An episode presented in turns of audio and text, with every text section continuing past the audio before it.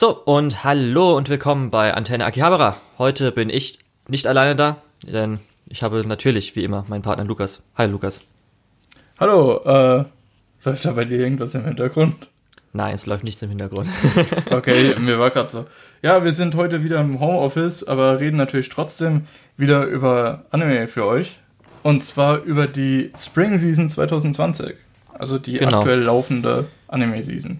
Das hatten wir ja letztes Mal versprochen. Und wir haben jetzt, glaube ich, schon einigermaßen was gesehen, ne? So nach drei Wochen, nachdem sie Oh ja, also ist. so einiges. Vor allem viele Sachen, die, ähm ja, jetzt habe ich den Faden verloren. Direkt am Anfang, super gut. Ja, ähm, die Frage ist halt, ob du jetzt schon darauf anspielen wolltest, was vielleicht auch die Schwierigkeiten dieser Season sind. Ach so, ja, ein paar Sachen werden nämlich wahrscheinlich verschoben, aber dazu kommen wir gleich am Ende von unserem Newsblog, den wir jetzt starten, oder? Genau, denn wir fangen schon mal mit dem an, mit dem wir wahrscheinlich auch das Ganze schlussendlich in dieser Episode beenden werden. Ja, denn schön rund ähm, für Aria the Animation kennen vielleicht einige diesen Anime. Das ist so ein Healing-Anime, mir fällt gerade das japanische Wort dafür nicht ein. Ähm, wurde äh, für das 15, 15-jährige Jubiläum ein Film angekündigt. Und weshalb ich es gleich an Anfang nehme, ist, weil wir das am Ende nochmal für die nicht lizenzierte äh, oder für die nicht lizenzierte Anime-Landschaft Deutschland, wie auch immer das nochmal war, äh, dazu nehmen werden. Und darum haben wir das jetzt schon mal am Anfang weg. Könnt ihr euch am Schluss nochmal drauf freuen, es nochmal zu hören. Genau. Dann, ähm, was ganz lustig war, war nämlich, äh, ihr könnt euch vielleicht daran erinnern, als wir drüber geredet haben, dass der Demon Slayer Film angekündigt wurde, hatten wir nämlich genau zu dem Zeitpunkt, wo die Ankündigung kam, die Folge aufgenommen und jetzt kam auch äh, ein zweiter Trailer plus die, das Release-Date und das kam zufällig auch, während wir eine Folge aufgenommen haben und es nicht mehr in die Folge nehmen konnten. Also würden die es mit Absicht machen. Richtig. Also jetzt hieß es 16. Oktober 2020 in japanischen Kinos. Ob das heutzutage noch alles stimmt, man weiß nicht. Man hofft einfach mal, ne? Es kann auch gut sein, dass die den schon komplett fertig haben und einfach nur warten, bis Kinos wieder aufmachen oder so. Ich weiß nicht, das ist irgendwie alles ein bisschen Das glaube ich eher nicht, aber wahrscheinlich glauben sie, dass sich noch ein bisschen normalisiert bis dahin. Das sind ja noch ein paar Monate hin, ne? Ja, genau. Ähm, wir hatten ja schon über den Film geredet und darauf, dass wir uns beide drauf freuen, weil gerade diese Zug-Ästhetik ziemlich cool ist mhm. und Demon Slayer generell ziemlich cool ist. Und wir sind ja auch, ähm, wir haben uns ja auch schon äh, positiv zu den Fate-Filmen ausgedrückt, die ja vom selben äh, Studio gemacht wurden. Weil UFO-Table genau. kann das halt einfach. Also die Serien sind schon fast Filmqualität, aber Filme, da läuft es dann nochmal richtig rund. Ja. Deswegen ist da die Freude, glaube ich, groß. Ja, das auf jeden Fall. Mal schauen. Dann äh, eine weitere Ankündigung. Ich weiß nicht, Willst du, willst du dazu was sagen? Weil ich glaube, dich freut es ja eigentlich schon noch ein bisschen mehr, weil die letzte Ankündigung dazu hatte ich auch gefreut. Ja, ähm, Sales at Work Black kriegt eine Adaption. Ähm, das hatte ich, glaube ich, auch getweetet. Das, äh, Sales at Work ist. Haben wir da schon drüber geredet im Podcast? Nee, ne? Wir hatten nur, als jetzt dann der, die, als die zweite Staffel und der Film angekündigt wurden, glaube ich, kurz mal drüber geredet. Mhm. Okay, also Cells at Work ist ein Infotainment-Anime, der gerade im Moment auch super relevant ist, weil es geht so ein bisschen um die, ähm, ja, um die inneren Prozesse von deinem Körper, von einem menschlichen Körper, ähm, was da so für Zellen rumhängen und so weiter und das halt in Anime-Form. Äh, gemacht wird es von David Production, die auch Jojo animieren und deswegen sieht es halt auch noch super aus. Ähm, und es macht richtig Spaß, es ist gut geschrieben und es ist äh, unterhaltsam und lehrreich. Und Cells at Work Black, was jetzt angekündigt wurde, als beziehungsweise wo angekündigt wurde, dass es eine Anime-Adaption dazu gibt, ist im Prinzip dasselbe Konzept, aber statt in einem normalen menschlichen Körper halt in einem menschlichen Körper, der so ein bisschen, wo sich jemand nicht so wirklich Mühe gibt, auf seine Gesundheit zu achten. Also was weiß ich, äh, Raucher, übergewichtig. Ja. Ähm, also ich wollte gerade sagen, noch nicht mal nicht Mühe gibt, sondern aktiv wahrscheinlich seinen Körper zerstört, so hart wie das da abgeht. Nun, okay. ja gut, kann man eigentlich so sagen, ja.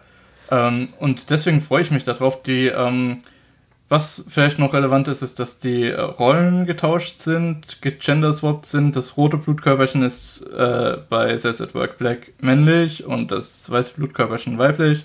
Und ja, die Rollen sind aber im Prinzip gleich, also von daher wenn sowas dann interessiert ist, dann da auch bedient, ja. Ja. Was ich glaube, äh, hier steht es jetzt nicht, aber ich bin mir nicht mehr sicher. Ich glaube, das, also dieses Spin-off wird jetzt, glaube ich, aber nicht von David Production animiert. Es kann aber auch sein, dass noch nichts bekannt ist. Hm, ich, ich glaube, es war unsicher. noch nichts bekannt. Ich bin einfach mal davon ausgegangen, ja. was vielleicht ein bisschen kurzsichtig ja. war. Ich hätte halt gedacht, ähm, dass wahrscheinlich dann die, die zweite Staffel bitte? wird wahrscheinlich von David Production gemacht und das wahrscheinlich dann von was anderem oder so. Ah, okay. Ja, selbst ja. wenn, ist ja, ist ja voll okay. Ja, zumindest hat man aber auch nichts jetzt von der zweiten Staffel im Film gehört, wie jetzt weitergeht. Fand ich ein bisschen weird dass jetzt Spin-off angekündigt wurde, aber nichts zu den schon angekündigten Sachen gesagt wird. Hm, naja. Ja. Gut, dann, was mich freut, weil dann können wir irgendwann endlich drüber reden. Zwar Doro Hedoro, der Netflix-Termin steht fest, 28. Mai. Das Kannst du schon eintragen, ist, Lukas? Äh, das ist schon fertig, ist schon vertont und es wartet im Prinzip nur darauf, veröffentlicht zu werden. Das heißt, das wird sich wahrscheinlich nicht nochmal verschieben. Und das heißt, wir können innerhalb von einem Monat jetzt, also in einem Monat dann äh, tatsächlich Doro Hedoro gucken und dann hier auch im Podcast besprechen. Und wenn das so gut ist wie, ähm, ach, wie hieß es? Oh Gott. Äh, wie Beastars, ähm, dann kriegen wir da auch nochmal, äh, ja, eine sehr gute Serie wegen den Sprachfassungen wollte ich nämlich gerade sagen, weil gestern kam ja hier das äh, Ghost in the Shell Netflix äh, mhm. Sequel raus und so weiter. Da ist ja aber das Besondere jetzt, dass da anscheinend nur eine japanische Sprachfassung verfügbar ist. Möglicherweise, weil es nicht geschafft haben, jetzt mit Corona oder so aufzunehmen, weiß ich jetzt gar nicht. Ja, gut, aber im Laufe der letzten Woche gab es auch die Meldung, dass deutsche Synchronstudios wieder die Arbeit aufnehmen. Ja, Dadurch ah, ich weiß nicht, hatten muss jetzt man dann Zeit. Mal gucken. Ja, mal, mal sehen. Auf jeden Fall 28. Mai. Gut, dann die nächste. Was sagst du zur nächsten News? Ähm, One Punch Man Live Adaptation steht hier, ne? Ja. Ähm, also, äh, ich glaube, diese, dieses Grundmaterial, dieses Grundkonzept, was äh, One da in seinem Web-Manga gemacht hat, lässt sich extrem gut adaptieren. Die ähm, Anime-Version war relativ nah dran, hat aber dafür die, den Zeichenstil ein bisschen über Bord geworfen und das realistischer gemacht. Bei einem Film kannst du keinen Zeichenstil machen, also wird es so oder so realistisch, ja, in Anführungszeichen. Und CGI halt, ja. Ähm, und ich finde, das ist sehr interessant, dass ein One Punch Man-Film kommt. Ich sehe da großes Potenzial. Es wird von äh, Arad Productions produ äh, produziert. Die haben extrem viele Superma äh, Superheldenfilme adaptiert. Äh, unter anderem auch sowas wie Spider-Man, äh, diverse Spider-Man. ähm, ja, also die mittleren halt Spider Spider-Mans, so sage ich mal so. Bitte? Die mittleren Spider-Mans, sage ich mal so. Nicht die ja, Raimis, und, als auch nicht den und, Tom Holland. Und die ähm, Into the Spider-Verse haben sie auch gemacht auch okay. produziert. Ja, produzieren ist halt immer so ein bisschen. Ja, es ist immer so ein bisschen. Ne. Ja. Ähm, dann lese ich aber wieder, dass die Autoren vom Venom das Drehbuch machen. Ja, ich weiß nicht, mit Venom hatten die halt so ein Ding, wo durch Rechte die nicht so wirklich viel machen konnten. Ich mochte den Film auch nicht so besonders. Hoffentlich kriegen die es bei One Punch Man besser hin. Naja. Das Einzige, was ich gehört habe, ist halt, weil es ja nicht nur Arid Productions, sondern es ist wirklich Avi Arad, der wahrscheinlich dem Arid Productions gehört, würde ich jetzt mal sagen, dass der ja. Regisseur ist. Und da habe ich schon jetzt so online gelesen, dass es eigentlich ganz schön scheiße wahrscheinlich dann wird. ja. Tja, naja. Mal, mal schauen. Ich will noch nicht aufgeben. Und ja. Vielleicht gucken dann mehr Leute noch den Anime, wer weiß. Ja, wäre auch ganz schön. Ähm, obwohl ich glaube nicht, dass das bei sowas wie Death, äh, Death Note oder so funktioniert hat. Also muss man mal schauen. So, das war dann auch schon im Prinzip der große Newsblock vor den verschobenen Sachen.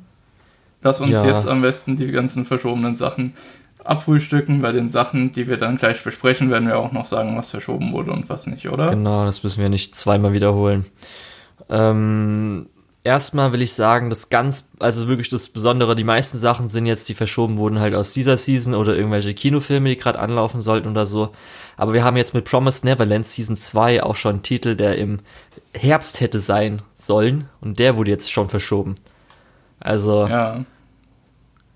Ganz schön krass, dass jetzt schon wirklich Oktober, Herbst und so weiter und jetzt wird es schon verschoben. Aber ha haben sie wahrscheinlich schon sich denken können, so ungefähr, okay, wenn wir es jetzt so strukturieren, läuft es wahrscheinlich besser und dann haben wir auch noch Puffer oder so. Mal gucken, weil das Schwierige ist jetzt die Sachen, die natürlich jetzt verschoben werden, die müssen irgendwann auch ausgestrahlt werden. Dann die Sachen, die jetzt animiert werden müssten, zum Beispiel für den Sommer oder sowas, die können jetzt gerade nicht animieren. Das wird noch ein schönes Durcheinander. Ja, aber es ist jetzt nicht so wie bei der Bundesliga oder so, wo dann alles durcheinander gemacht werden muss, sondern wir haben halt dann das Problem, dass einfach Sachen deutlich später erst rauskommen, als sie rauskommen sollten und das halt dafür über die nächsten paar Jahre, dass eben alles einfach ein Stück nach hinten rückt. So ja. denke ich mir, dass das das Ganze ablaufen wird. Aber sicher ist es natürlich nicht. Sonst halt so an wichtigen Sachen, die verschoben wurden, an Filmen noch, die wir glaube ich noch nicht besprochen haben. Also wir haben ja schon mhm. ein bisschen was erzählt. Also der Violet Evergarden Movie, also der Sequel Movie wurde jetzt doch verschoben. Evangelion 3.1, 1.0 wurde verschoben. Ja. Äh, nach zehn Jahren auch nochmal verschoben oder so. Oder wie lange? Schade. Kann, kommt, glaube ich, hin. Ja. Dann die ganzen äh, Langzeit-Toei-Sachen, wie irgendwie One Piece sind jetzt pausiert, Pretty Cure sind pausiert. Sowas wie der Conan-Film wurde jetzt verschoben, was ja so das große fette Ding in Japan ist bei der Golden Week, der ja jedes Jahr neue Rekorde so ungefähr bricht. Ja. Der Given Movie, das interessiert dich vielleicht, wurde verschoben. ja. Aber sonst glaube ich, ist jetzt nicht so viel Interessantes eigentlich bis jetzt dabei. Also Neues. Wir haben ja schon ein bisschen was besprochen. Gut, dann gehen wir gerade mal in die Season und da fangen wir mal alphabetisch an. Apare Ranman ist ein Anime Original Racing Anime. Ja, kann man so sagen. geguckt, oder? Ja, Zumindest haben wir. Wir haben doch beide Symbole hier, Lukas. Mensch. Bitte? Wir haben doch beide hier unsere Symbole. Ja, ja, ich, tut mir leid, ich wollte moderieren.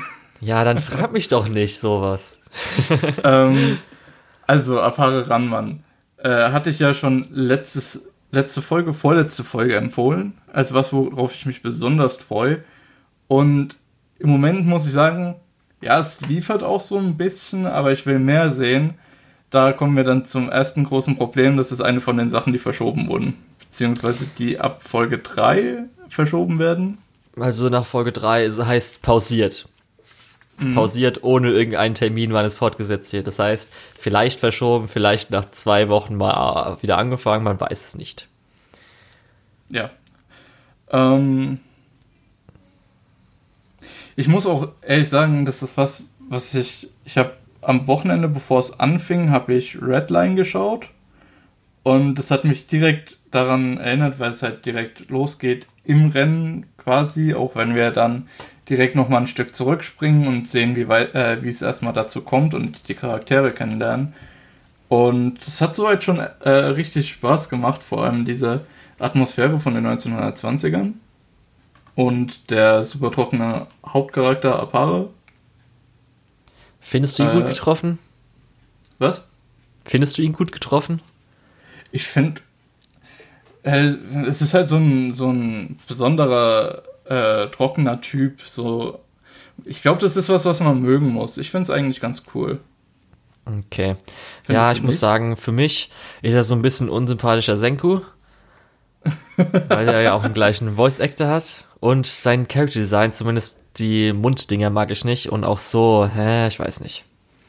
Ja, okay, so unsympathischer Senku ist schon mal eine gute Beschreibung. Ja, ich glaub, und ja. Ich glaube, das macht es halt auch aus. Ähm, hm. Was ich auch noch ganz cool fand, ist, dass äh, ein Jules Verne-Roman, dass äh, Aparo gerade einen Jules Verne-Roman liest, was. Äh, Aha, mh, ja, Lukas, erzähl mir mehr. Ja, was, was super passend ist, weil diese ganze Ästhetik äh, und diese ganze Technologie, die er da entwickelt, ist halt super Jules Verne-esque, wenn man es so sagen kann. Mhm. Ähm, und ja, das hat mir auch nochmal ein bisschen Spaß gemacht, dass das halt so zwischendrin. Es war zwar nur so Name-Dropping-mäßig, aber fand ich cool trotzdem. Ja, ich weiß nicht, irgendwie, zumindest vom Character Design, wenn ich jetzt so gucke, gefallen mir die meisten anderen ein bisschen besser. Auch wenn jetzt zum Beispiel, sage ich mal, der von der, in der zweiten Episode, der lila Typ, ist jetzt auch so mhm. wieder was, wo ich denke so, äh, ernsthaft, äh, ich weiß ja nicht. Aber was ich speziell sagen muss, ist, dass mir irgendwie die Fahrzeuge nicht so gut gefallen. Ich weiß nicht wieso. Die meisten ja, die sind zumindest. halt so, sind halt so ein bisschen Becky Races mäßig, also so ein bisschen ja, total überzeichnet. Aber die sind noch mal cooler. Ich weiß nicht, irgendwie bei, aber Ranman, ich müsste jetzt noch mal kurz überlegen, was alles dabei war. Ich glaube, ich hatte so zwei Stück, die mir gut gefallen haben. Der Rest, gerade auch so Apares Ding, sieht halt echt kacke aus. Muss ich jetzt so kurz sagen. Ja, Sorry. Ähm, das ja. ist aber, glaube ich, alles so persönliche Präferenz. Ja. Und ich glaube, man muss einfach mal ein bisschen weiter gucken und gucken, Richtig. was da noch draus wird. Ja. Was ich mich halt wieder frage, ist, es sind hier, glaube ich, nur 13 Episoden. Mhm. Wahrscheinlich. Ich glaube, oder ich weiß nicht, ob es bekannt ist, ob das ich alles glaub, das gut wieder abschließt. Ja. Ähm, ja, das nächste ist noch nicht bekannt. Okay. Aber was Darum, ich noch ja. sagen wollte, ist, im Opening sieht man auch äh, verschiedene westernmäßige Geschichten wo ich dann auch denke, ja, okay, es könnte interessant werden, äh, weil natürlich werden die nicht 12, 13 Folgen lang jetzt einfach nur Autorennen fahren. Ähm, also wenn die genug mit diesem interessanten Setting machen, dann wird es auf jeden Fall was, was so ein bisschen das Interesse noch halten wird. Äh, ja, wenn sie irgendwo sich verrennen, dann wird es wahrscheinlich nichts mehr. Ja. Aber für mich im Moment sieht das noch ziemlich stark aus. Okay. Ja, bei mir ist auf jeden Fall was, was ich jetzt beim Sport oder beim Essen eher gucke. Auch wenn es natürlich recht schön aussieht an sich, sage ich mal so, aber da habe ich nicht irgendwie, muss ich nicht so arg aufpassen. Gut, dann. Ähm, außerdem, wir wissen ja nicht, wann es wieder zurückkommt, darum eigentlich kann man pausieren und muss nicht anfangen. Irgendwann, vielleicht besprechen wir es nochmal in der Winterseason oder so nächstes Jahr. Gut, äh, Shokugeki no Soma, Fifth Plate, Final Season. Du hast schon mal gesagt, du hast mit der vierten Staffel dann abgeschlossen, das reicht dir. Ich geb's mir nochmal, weil ich unbedingt den Unfall sehen will. Und ich muss ganz ehrlich sagen, die erste Episode ging eigentlich noch. Das hatte noch ein bisschen was vom alten Shokugeki. Das Einzige, was aufgefallen ist, dass es, was in den vorigen Staffeln, auch wenn es ja edgy ist, gar nicht so arg gab, dass sehr viel Boob-Jiggle gab, also Brüste, die gewackelt haben. Mhm. Das war irgendwie für mich sehr auffallend, wo ich auch gedacht habe, oh, wollen sie gerade ein bisschen Fanservice hochmachen, um ein bisschen zu übertünchen. Aber echt, die zweite Episode, Lukas. Die zweite Episode, ich konnte es einfach nicht glauben, was sie da einfach abliefern. Erstmal so auch schon so dieses Opening, weil kann ich, ich scheiß drauf, ich spoilere jetzt einfach, oder weiß ich, ist da nicht irgendwie, weiß man nicht wirklich, aber anscheinend hat ja irgendwie äh, Soma jetzt so einen Stiefbruder oder irgendwie sowas, oder halt. Oh Gott. Oder nicht Stief, ich weiß nicht. Auf jeden Fall hat, glaube ich, sein Vater den mal adoptiert. Ist zumindest im Ending so zu sehen. Aber der mit seinem, der hat halt so komische, äh, schwarze Kuckucksklan-Mitglieder so ungefähr im Opening. Wo ich ja auch schon denke, okay, und die entführen irgendwie, ähm, äh, äh Dings, äh, Irina und so. Und es wirkt auch schon so ganz komisch. Aber ehrlich, die zweite, die zweite Folge, das ging gar nicht. Und zwar gibt's halt, äh, es gibt dann jetzt ein Blue-Turnier, das heißt das ist so ein internationales Turnier. Und dann müssen sie auswählen, welche drei Leute geschickt werden von der äh, Akademie. Und wie sie es machen, ist, dass sie einfach alle gegeneinander antreten lassen. Das heißt, jeder muss was kochen. Und es gibt halt einfach tausende Judges so ungefähr. Also hunderte und die geben dann Zehner-Punktzahl oder so. Oder keine Ahnung, wie viele Punktzahlen. Und am Schluss hast du die, die drei höchsten kommen durch oder sowas. Und das haben sie nur benutzt, damit sie erstmal die alten Judges einfach wieder haben, die irgendwie mal genau das gleiche machen, wie sie damals, als sie in den vorigen Staffeln irgendwann vorkommen.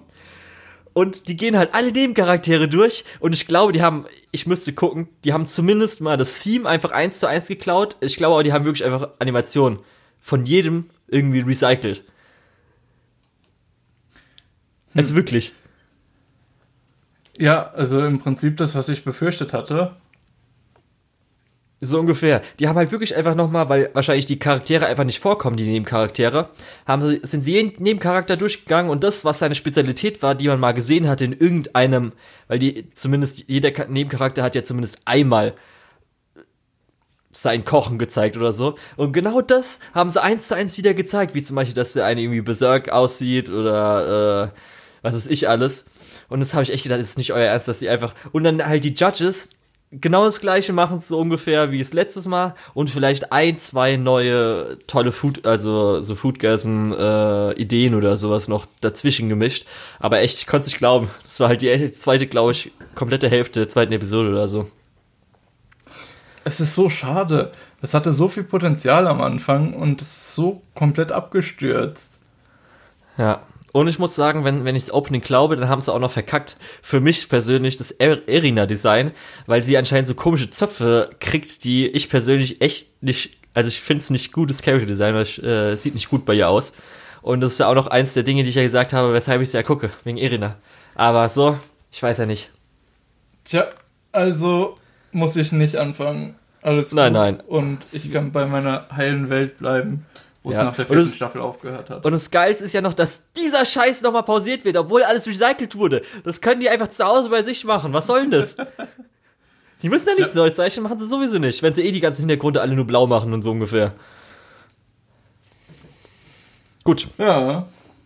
Arte. Ach so, gehen wir schon direkt weiter. Ja. Arte fand ich sehr nett. Ja, ist so auch meins. nett. Ich mag ja ich das gerne so. Underdog gegen äh, Patriarch. Ja, genau. Ich finde es eigentlich super interessant, dieses Konzept, dass man eben äh, keinen richtigen Antagonisten hat, sondern dass so ein bisschen die Gesellschaft den Antagonisten bildet und dass die Hauptperson, unsere Hauptcharakterin, unsere Hauptdarstellerin, ähm, sich eben gegen diese Mächte, die eigentlich so Frauen ganz klein halten wollen, äh, ja mehr oder weniger antritt und versucht, die eben, äh, eben diesen, dieses gesellschaftliche Problem dadurch zu beseitigen, dass sie einfach äh, die Leute von sich überzeugt und genau. teilweise Sachen macht, wo äh, ja männliche Kunststudenten schon sagen, oh, das ist mir jetzt aber doch ein bisschen zu viel. Mhm. Ja.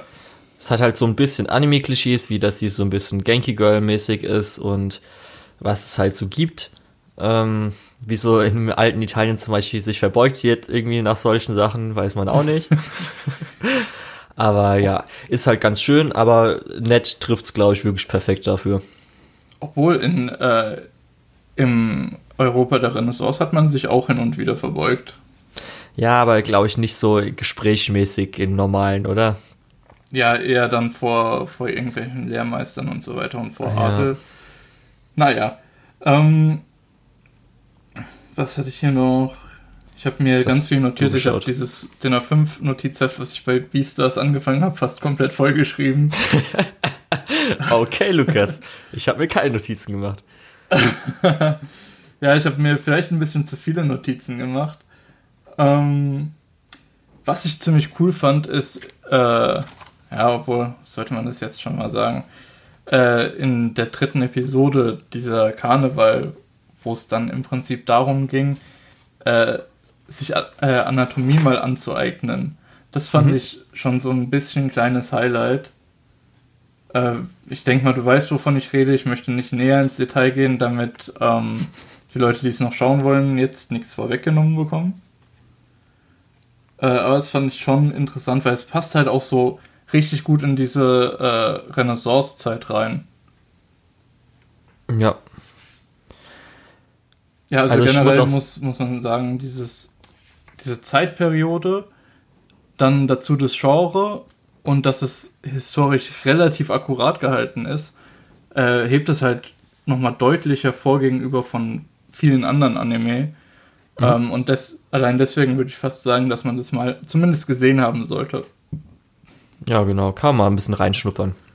Ist halt was Einzigartiges. Ja.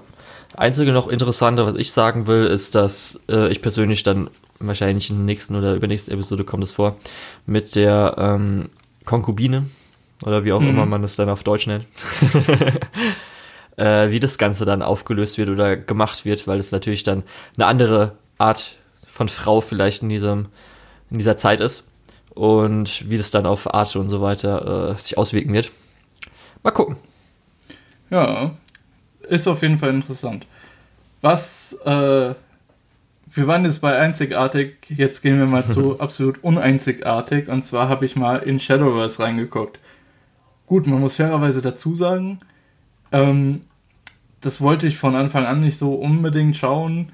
Ich habe mir eher gedacht, ich guck mal rein, wie das so aussieht, weil zum einen so ein bisschen das Nostalgische, wo man früher, früher hatten wir ja Pokémon, das was der Riesenhype war, wo jeder dabei war. Das hatte dann auch so seine Kopien und Klone und dann hatten wir Yu-Gi-Oh, was ein bisschen weniger Hype war und wo ein bisschen weniger Leute mit an Bord waren, was aber immer noch riesig war. Und Shadowverse versucht so hart Yu-Gi-Oh zu sein. Also wenn man sich die erste Folge anguckt, denkt man sich praktisch, man guckt die erste Folge Yu-Gi-Oh! Weil dieselben Story-Beats getroffen werden, zwar in ein bisschen anderer Ausführung, als es ist im Prinzip das gleiche. Anstatt dass dann dem Opa die weißen Drachen weggenommen werden, wird dann halt der Freundin das Handy geklaut. äh, ah, was okay. an sich dasselbe ist, weil die dieses Handy halt für dieses Kartenspiel benutzen, weil Shadowverse ist eine App. Weiß man ah, vielleicht. Mh, Machen sehr viel Marketing, gerade auf YouTube und so weiter. Ähm, das ist eine von diesen sehr nervigen Sachen. Aber anders wie bei vielen Gacha-Games fließt das Budget, das Werbebudget, nicht in diese Serie, weil die versuchen zwar so ein bisschen die, ähm, diese Hologramme wie bei Yu-Gi-Oh! zu machen, aber es sieht halt aus wie PlayStation 2 3D äh, CGI, also richtig Mist. Ähm, generell das dieses komplette Ding hängt kaum zusammen und versucht einfach komplett von Yu-Gi-Oh! abzuschreiben. Äh, so viel zumindest in der ersten Episode.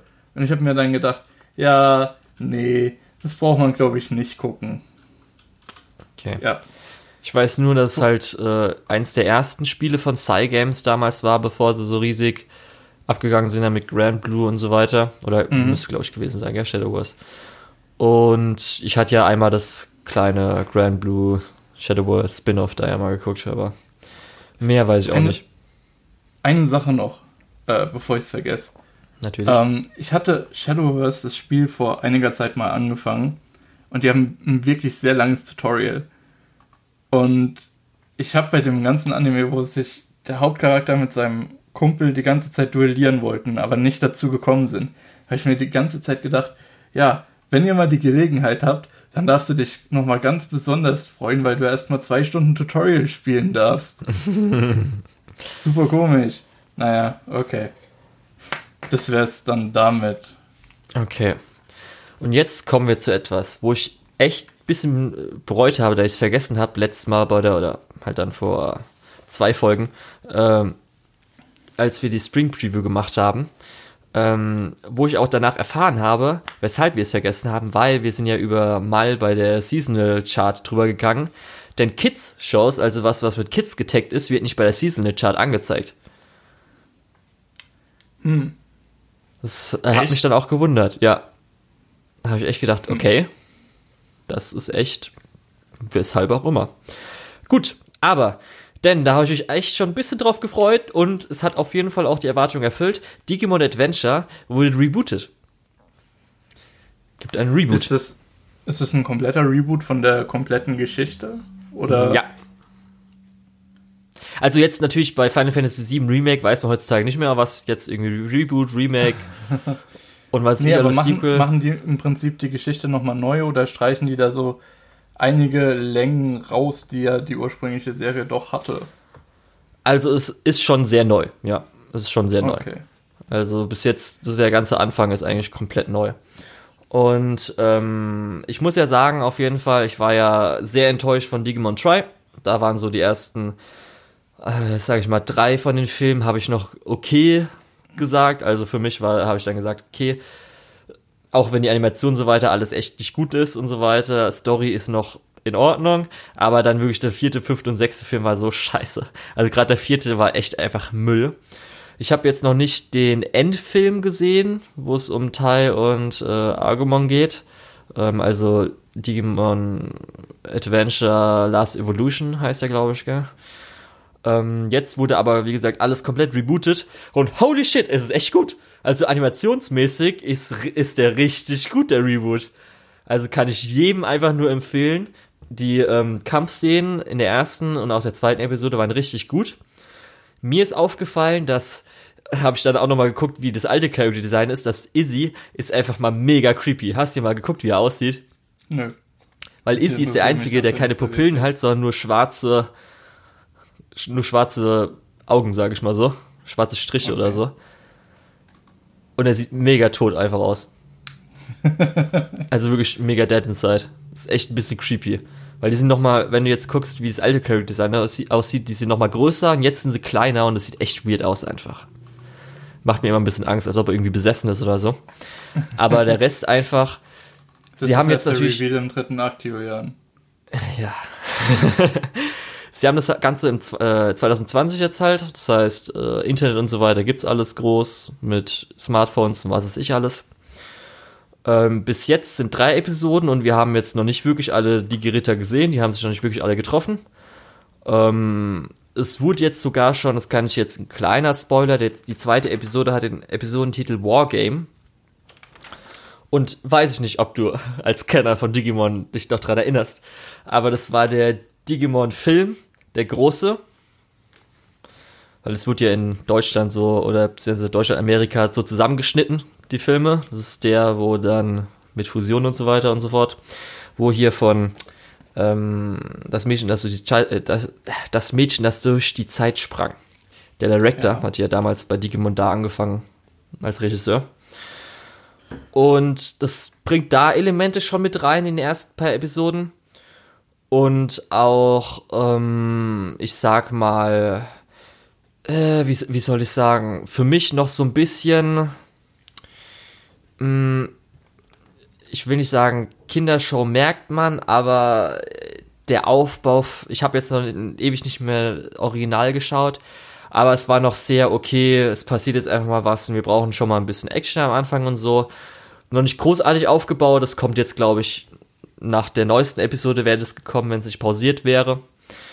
Und ähm, persönlich muss ich auch sagen, dass mich die Musik ein bisschen enttäuscht. Die wirkt so sehr, äh, ich würde es als generisch abenteuerlich bezeichnen. Andere finden es ganz cool, weil es die zum Beispiel an irgendwie Ultraman oder sowas erinnert. Aber für mich ist es schon sehr meh. Und was, glaube ich, das Besondere jetzt auch noch ist, ist, dass viele nostalgische Elemente von der Musik nicht dabei sind. Das heißt, Braveheart, äh, beziehungsweise wir werden siegen und äh, Butterfly äh, ist nicht als Opening, auch nicht zwischendrin dabei, weil halt wahrscheinlich, weil der Sänger ja 2016 gestorben ist. Und was ich dann noch sagen will, ist, dass die Digitationen ein ganz cooles Highlight sind, weil die sind dieses Mal nicht äh, mit halt, wir werden siegen, dass irgendwie das Ei gezeigt wird und dann 3D-Animation, CGI sich entwickeln, sondern während sie noch kämpfen, entwickeln sie sich oder digitieren dann. Ja, ah, das ist ein ganz cooles Gimmick. Ja, also das nicht nur Gimmick, sondern so, durch die Kampfanimation, die ja auch echt, die ist echt gut, also wirklich, wirklich gut, ähm, passt es dafür noch viel, viel besser dann. Und ich freue mich auf jeden Fall, weil jetzt dann, man hat schon hin und wieder den einen Digi-Ritter gesehen, aber jetzt wäre es in der nächsten Episode, wären noch ein paar mehr gekommen und jetzt finden sie sich langsam. Aber jetzt müssen wir halt warten, leider. Naja, ähm, ich als jemand, der vor ein paar Jahren Digimon nochmal komplett durchgeguckt hat und glaube ich die ersten beiden nicht so gut fand wie früher und das dritte ganz okay fand, äh, würdest du mir empfehlen, da mal reinzuschauen oder eher nicht? Doch, würde ich schon. Okay. Ja. Dann muss ich vielleicht mal gucken. Ja. Mir kommt so vor, dass sie halt extra die ersten drei Episoden so ein bisschen schnell gemacht haben, sage ich mal so. Dass was passiert, was jetzt nicht unbedingt groß Charakterentwicklung und so weiter hat, weil zum Beispiel die erste Szene ist irgendwie Easy klingelt bei Tai, sagt so, hey, ich hab, ich wohne jetzt ja auch in der Nachbarschaft, ich habe gehört, gehst aufs Sommercamp und Tai ist dann halt schon so, ey, du bist jetzt mein bester Freund so ungefähr. Und dann, ja, so ist halt wirklich so, oh, wir haben uns gerade getroffen, wir sind jetzt beste Freunde. So ungefähr wirkt es halt so, weil Teil ist ja die Person, die mit allen so mega gute Kumpel sind. Aber da ist nichts irgendwie so, hey, ich, wir gehen einfach gleich ins Sommercamp. Du bist jetzt mein Freund. ja, und dann ähm, auch so ein bisschen der Easy-Charakter, finde ich halt, ist halt früher auch schon so gewesen mit seinem, dass er in Internetforen äh, unterwegs ist und er hat irgendwie im Militär oder so als Kumpel so ungefähr, als Zehnjähriger. Ja, lass also, ich nochmal durchgehen. Also so wie ich das Internet bisher kennengelernt habe, wenn in so einem Forum mal ein Zehnjähriger auftaucht, der halbwegs Ahnung hat, dann ist es sofort, der wird sofort vom Forum adoptiert. Der hat dann nur noch Freunde da. Ey, Easy hat auch, äh, ist auch auf 4chan unterwegs, wenn du dir dann den Bildschirm mal anguckst, dann. Ja, das hattest du mir als Screenshot, glaube ich, geschickt gehabt. Ja, stimmt, das kann sein. Das einzige Weirde will ich noch sagen, dass Digimon Adventure ist ein bisschen weird, wie jetzt der Titel ist, weil irgendwann wurde es eigentlich als Digimon Adventure, ich glaube, Psi war das Zeichen angekündigt. Aber anscheinend jetzt international ist einfach Digimon Adventure Doppelpunkt. Doppelpunkt. Ja, manchmal auch Digimon Adventure 2020, aber irgendwie Digimon Adventure Doppelpunkt. Ist der offizielle Titel teilweise. Das sieht so dumm aus, ich sehe es gerade. Oh Gott. Ja. Mhm. So ist es halt. naja, okay. Nehme ich mal so. Ja. Ich sage aber, glaube ich, trotzdem einfach Digimon Adventure Reboot. Ja, ich glaube, wenn man einfach Digimon Adventure sagt, weiß man auch schon, dass es darum geht, wenn man jetzt nicht gerade von alten Sachen redet. Wollen wir mal, mal Worte, wollen wir mal weitermachen? Ja. Ähm, ich habe äh, Tamayomi geguckt und ich habe äh, Hokugo Taibo Nishi geguckt. Es sind zweimal jeweils eine Moe-Show, eine Moe-Club-Show. Und ich gehe mal schnell drüber, weil ich mhm. werde beide nicht weiter gucken. Was jetzt nicht, nicht unbedingt was damit zu tun hat, äh, was äh, da drin passiert oder wie es präsentiert wird, sondern eher damit, dass ich ein bisschen die Schnauze voll habe von Moe-Shows und das halt auch nicht die besten sind. Ähm, also nicht, dass ich überhaupt nicht mehr Bock darauf hätte, sondern eher, ähm, ich habe im Moment keine Lust darauf. Und dann halt so mittelmäßige eher zu schauen, ist dann eher so, ja, okay, bevor ich es mir komplett verderb, äh, lasse ich es halt lieber sein. Äh, Tamayomi ist äh, eine Highschool Club Moe Show, die demselben Plot folgt wie alle Highschool Club Moe Shows. Äh, neu, äh, neu an der Schule. Oh, der Club ist fast am Ende oder ist am Ende. Lass uns dem beitreten. Wir mögen das echt gern. In dem Fall Baseball mögen wir echt gern. Lass uns mal Baseball spielen. Und dazu kommt halt so ein bisschen dann die, ähm, dieses Sportgenre. Äh, hey, guck mal, hier ist eine alte Freundin aus der Grundschule, mit der ich angefangen habe, diesen Sport zu betreiben. Und ich war mhm. in der Mittelschule äh, schon ziemlich gut. Aber die Leute konnten einfach nicht ab, dass ich so gut war, beziehungsweise konnten nicht mit mir mithalten und deswegen habe ich es dann gelassen. Aber jetzt hier sind die Leute alle motiviert und ich habe Bock und wir machen Sport. Ja, es ist halt diese Kombination Moe und äh, Moe Clubshow und Sportshow, äh, die beide sehr klischeehaltig sind und dann das zu kombinieren, indem man einfach die Klischees von beiden komplett mitnimmt, ist halt so ein bisschen, ja. Äh, ich würde es jetzt niemandem empfehlen, der äh, ja einfach nach einem Anime sucht. Wenn ihr nach genau dem sucht, nach genau Moe Sportanime, dann könnt ihr da auf jeden Fall reingucken. Aber alle anderen, ja, lasst lieber die Finger davon. Ähm, zu äh, ich nenne es jetzt einfach mal äh, Angelclub Moe, Moe Club, ähm, weil der Name ein bisschen äh, lang ist. Direkt in der ersten Folge gibt es schon einen Tentakelwitz, das fand ich etwas unangebracht, weil die sind irgendwie 13 oder so oder 14. Sehr unangebracht. Okay. Weil es gibt wirklich so einen Oktopus, der, der einen so ein bisschen unter den Rock kriecht und das war äußerst unangenehm. Ansonsten ist es, glaube ich, ganz okay. Aber aus ähnlichen Gründen wie Tamamo äh, Tamayomi, ja, hat man alles irgendwie schon gesehen. Das ist jetzt kein super herausragende äh, Moe Club Show. Ist jetzt nicht das Thema Angeln geht nicht so wirklich an mich ran. Deswegen, ja, ist es halt für mich nichts. Würde ich jetzt eher empfehlen als Tamayomi, aber ähm, ja, auch nur, wenn ihr wirklich eine neue Clubshow sucht und auch nur, wenn euch das Thema Angeln oder Fischen im gröbsten Sinne interessiert. Ja, und ist jetzt ja. halt auch passiert, ne? Pausiert. Ja, stimmt. Äh, Fischclub Moi wurde pausiert für ja, wegen Corona. Darum kann man noch ein bisschen warten, bis man es vielleicht anfangen will. Bei mir war ja Tamayomi, ähm, bei der Spring Preview habe ich, glaube ich, noch mal kurz, als ich noch einmal durchgegangen bin, gesagt, dass vielleicht das. das aber ich habe halt nach der ersten Episode, als ich die Resonanz so gehört habe, dass die Animationsqualität schon sehr durchschnittlich bis vielleicht ein bisschen drunter und so weiter, gerade Character Model mäßig nicht so gut ist, dann habe ich es auch gelassen. Und da war ja jetzt gerade bei der Folge gestern, wo noch eine Vorversion an Funimation, weil sie anscheinend äh, so kurz knapp das geschafft haben, erst, wurde so eine Vorversion raus, rausgeschickt nach Funimation und Funimation hat die dann gestreamt und das war halt echt noch recht unfertig oder unfertiger. Ähm, und wir in Deutschland haben anscheinend noch die ausgebesserte Version bekommen, aber das sagt ja auch schon auch viel über die Produktion aus, wenn sie es dann nicht richtig schaffen, sage ich mal, an andere Sachen zu liefern.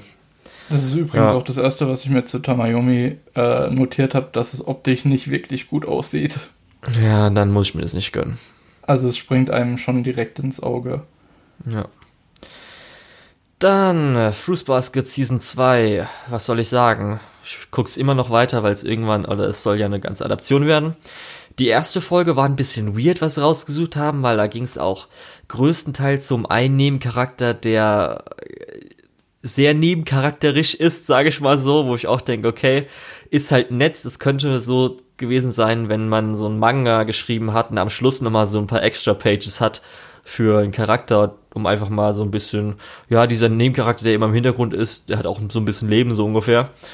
Ähm, fand ich ein bisschen weird, auch wenn sie versucht haben, durch diesen Charakter ähm, Yuki halt so ein bisschen auch nochmal ein bisschen besser zu charakterisieren. Und für mich persönlich, ich will jetzt einfach wissen, was dieses Scheißgeheimnis bei den ganzen Leuten ist, was da so im Hintergrund alles läuft, weil die ersten zwei, drei Episoden waren jetzt nur Charakterentwicklung, was ganz schön ist, weil, oder beziehungsweise ein bisschen Ergebnisse aus der Charakterentwicklung der ersten Staffel. Aber ich will jetzt wirklich so ein bisschen mehr Plot haben, weil ich will, es interessiert mich aber so sehr, was da im Hintergrund passiert und wieso der eine Typ die ganzen kontrolliert und was ich alles. Und äh, das habe ich auch nicht bekommen. Ich hoffe mal, dass wir jetzt nächstes Mal kommen. Okay, gut.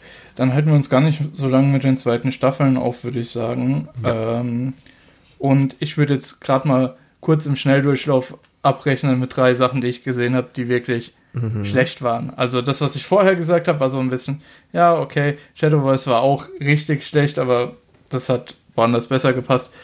Äh, gehen wir mal zu den Sachen, die ich direkt gedroppt habe. Ähm, und zwar als erstes Princess Connect. Das hatte ich erst gar nicht auf der Liste, wurde mir aber empfohlen. Ja, hier, guck mal, der Director von ähm, Konosuba hat hier mhm. nochmal sowas gemacht, was ähnlich wie Konosuba ist. Schau es dir an. Ähm, ja. Also, man sollte vielleicht erstmal sagen, es sieht äh, ziemlich schlecht aus. Äh, die Animation ist sehr minimal gehalten. Das, am Ende gibt es zwar noch eine Action-Szene, die ziemlich gut aussieht und die auch gut choreografiert war. Also die gesamte Folge über war eher so, äh, außer Brüste, die waren gut äh, gezeichnet und animiert und sehr chiggly und alles, aber das ist vielleicht nicht unbedingt der Fokus, den man haben sollte. Dazu ist der Hauptcharakter stumm, also sagt gar nichts. äh, hey, kann man auch gut wahrscheinlich für Gags verwenden ja, könnte man gut für Gags benutzen, aber es ist halt so, nicht, dass er stumm ist im Sinne von, er kann nicht reden, sondern er ist halt einfach so ein bisschen, er hat vergessen, wie man redet. Und in der ersten Folge kriegt er irgendwie Geld in die Hand gedrückt. Und sie sagt ihm, hey, hier, das ist Geld, damit können wir Sachen kaufen, das ist wichtig. Er versucht, die, äh, eine Goldmünze zu essen. Und sie so, nee, nee, nicht essen, damit kaufen wir uns jetzt Essen. Und er so, Geld. Wichtig. Nicht essen. Mhm. Alter, komm schon. Es wird dann später auch nochmal als Punchline ausgepackt, dass, hey, Geld, wichtig, nicht essen. Also wirklich, da kriegst du teilweise, denkst du, okay, ich werde gerade so viel dümmer. Vor allem, wenn man so einen blöden Charakter irgendwo dabei hat, ist es ja ganz okay. Ähm, aber die sind halt alle drei blöd und die sind nicht irgendwie lustig blöd wie in Konosuba, wo sie alle, wo du bei allen Leuten denkst, okay, die können sich wenigstens die Schuhe selbst zubinden, sondern es kommt halt eine Prinzessin dazu, die sitzt irgendwo an einem Lager und dann kommen zwei Typen vorbei, oh, ich habe mich verletzt, kannst du mir gerade mal die Medizin da vom Berg holen? Und sie so, ja, okay. Und die nehmen halt ihr kompletten Scheiß mit und sie rafft es nicht, dass die die bestohlen haben und will denen die ganze Zeit die Medizin bringen.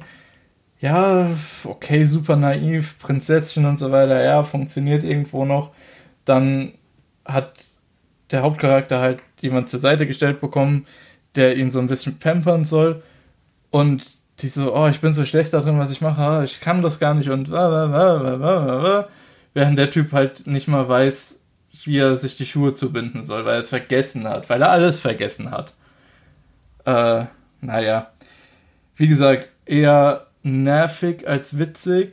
Ähm, dann gegen Ende gab es eben eine relativ gut choreografierte Action-Szene und ich glaube direkt danach nochmal so eine Punchline, die gut gelandet ist, wo ich dann gedacht habe, ah, vielleicht gucke ich noch die zweite Folge an. Und dann kam so ein bisschen das Idee, wo man dann gesehen hat, okay, es kommen irgendwie noch 20, 30 Charaktere bei dieser Laufzeit von 13 Folgen. Klar, es basiert auch auf einem Gacha-Game. Ich hätte es besser wissen sollen. Aber nochmal 20, 30 Charaktere, die potenziell auf demselben Intelligenzlevel sind wie die drei. Nee, danke. Hm. Ähm, Kindergartenzeit ist rum für mich. Äh, ja, das ist das. Ähm, dann, äh, Ungoto Alchemist. Äh, da wird rumgeblättert. Ja, da wird umgeblättert. Das war eine der ersten Sachen, die ich gesehen habe. Deswegen bin ich mir nicht ganz so sicher. Ich glaube, ich habe nicht mal was notiert dafür. Nee, habe ich nicht. Ähm, Achtung. Es ist, es geht darum, das Konzept ist super cool. Es geht darum, dass Autoren in ihren eigenen Werken, also, Moment, ich fange anders an. ähm, es gibt in der Welt von dem Anime gibt's so Monster, die sich in Bücher reinfressen. Die verändern dann erstmal den Inhalt, bevor sie das Buch komplett zerstören. Und zwar geht es dann nicht per se um das Buch, sondern um das Metakonzept dieser Geschichte. Also die verändern dann die Geschichte in den Gedanken und in den Aufzeichnungen überall, wo es diese Geschichte eben gibt, bis zu dem Punkt, wo sie die komplett aus dem kollektiven Gedächtnis löschen und auch alle geschriebenen Versionen der Geschichte zerstören. So habe ich das zumindest verstanden. Und in diesen Geschichten, wenn die Monster drin sind, versuchen die im Prinzip den Geist des Autors zu brechen, der so ein bisschen dann die Hauptfigur übernimmt. Und ja, okay, das Konzept ist ein bisschen kompliziert, aber eigentlich ganz cool, weil im Prinzip müssen die Hauptcharaktere sicherstellen, dass die Handlung dieses Buches unverändert abläuft. Und ja, die Hauptcharaktere sind eben auch Autoren, die eben in so einem Buch aufgewacht sind. Leider ist es irgendwie alles so ein bisschen komisch umgesetzt.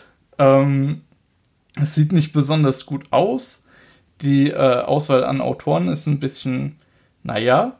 Und die erste Geschichte äh, ist im Prinzip eine, ja, abgeschrieben von Schillers Die Bürgschaft, von einem japanischen Autor abgeschrieben, übersetzt, bisschen verändert. Und das ist so die, der große Aufmacher, die erste große Geschichte, die die äh, abhandeln wollen. Und das hat schon mal gar nicht funktioniert. Und auch sonst hm. die Autoren, die sonst so daran beteiligt sind, äh, sieht man ja in der Charakterzusammenstellung, äh, haben jetzt auch nicht so wirklich was geschrieben, was mich interessieren würde. Ähm, ich glaube, mit dem Konzept kann man viel machen. Was mir direkt in den Kopf gesprungen ist, ist zum Beispiel so ein bisschen Moby Dick, wo man versuchen muss, äh, dass Ahab eben überlebt, diese ganze Zeit von dem Buch, aber nicht so stark werden darf, dass er am Ende nicht stirbt. Übrigens, Spoiler für Moby Dick. Oh, ähm, Lukas, das hätte ich früher so kommen müssen. Es tut mir leid. Ähm, also sowas zum Beispiel äh, könnte ich mir gut vorstellen, aber es sind eher so, ja, japanische Autoren, deren Werke in, in, im Westen eher unbekannt sind. Und wenn es weiterhin so ist wie jetzt das erste, wo es im Prinzip einfach nur eine Abschrift von einem westlichen Werk ist, aber dann der Autor als großer kreativer Geist dahinter hingestellt wird, ist so ein bisschen, ja, naja, ist schon so ein bisschen äh, komisch. Naja, das ist auch eher was, was nur so ein bisschen komisch ist, was auf dem Spektrum schlecht irgendwo in der Mitte ist. Und dann habe ich Kleipnir geguckt. Oder wie heißt das? Ha, habe ich das gerade falsch vorgelesen? Nee, ich oder? weiß nicht. Du weißt, das ist auf jeden Fall doch das Dingswort für Wolf, das Altgermanische ja. oder so. Äh, ja, doch, Kleipnir. Und Junge, Junge, Junge, ich habe äh, direkt die erste Folge eine Seite vollgeschrieben von Sachen, die ich scheiße daran fand. Ähm, es ist ein absolutes Edgefest und damit meine ich sowohl dieses, oh, es ist so dunkel und düster und zum anderen auch so, oh, Brüste, haha. Sehr, sehr cool. Ähm, mit ganz komischen Fetischen und die Kraft des Hauptcharakters, sich in so ein Maskottchen zu verwandeln, in das man dann auch einsteigen kann, ist super weird. Ähm, außerdem ist im Prinzip diese, diese komplette erste Folge komplett inkonsistent. Ähm, ja, naja. Ich will da eigentlich gar nicht so viel drüber reden. Ich glaube, ich könnte eins zu eins nochmal dasselbe wie bei Darwins Game sagen, nur halt ja. mit einem anderen Anstrich. Wobei ich aber sagen muss, Darwins Game hatte noch ein paar interessantere Ideen als jetzt hier Kleipnir. Dafür ist Kleipnir deutlich durchgeknallter. Ich glaube, Leute, die auf Death Games stehen, können hier auch ihren Spaß haben, aber es ist halt Mist. Ja, das Einzige, was ich jetzt davon mitbekommen habe, ist, ähm, weil ich glaube, es müsste aus der ersten oder vielleicht sogar aus der zweiten Episode gewesen sein, der gut animierte Kampf, weil sie ja doch ein paar äh, gute Freelancer gefunden haben. Ach so, ja, äh, das ist auch so eine Sache, wo ich sagen muss, das ist stellenweise sieht das ganz okay aus, stellenweise sieht das total scheiße aus. Und da gab es auch in der ersten Episode einen Moment, wo er durch so ein brennendes Haus läuft und er läuft da durch und die haben wirklich die Framerate auf einen Frame pro Sekunde oder so runtergemacht. Äh, also, oder auf zwei Frames oder sowas. Also so, wo du dir denkst, okay, es stottert ganz schön. Äh, du bist dir zwar sicher, es ist kein, äh, die wollten jetzt nicht Standbild nach Standbild nach Standbild so als, ähm, als Stilmittel nehmen, sondern es sieht einfach nur rucklig aus. Und dann springt er durch so eine Holzwand durch und in dem Moment, wo er landet, ist, bekommt man so ein Rotoscoping von der Kamera, wo es einmal komplett um ihn rumfährt mit super guten Partikeln und so weiter und du denkst dir, hä? Ihr seid gerade von total scheiße zu super gut gegangen. Im Prinzip mit einem Schnitt. Wieso habt ihr denn nicht die Zeit, die in den einen Shot gegangen ist, ein bisschen benutzt, um den, den zu verbessern, der kurz davor so scheiße aussieht? Tja.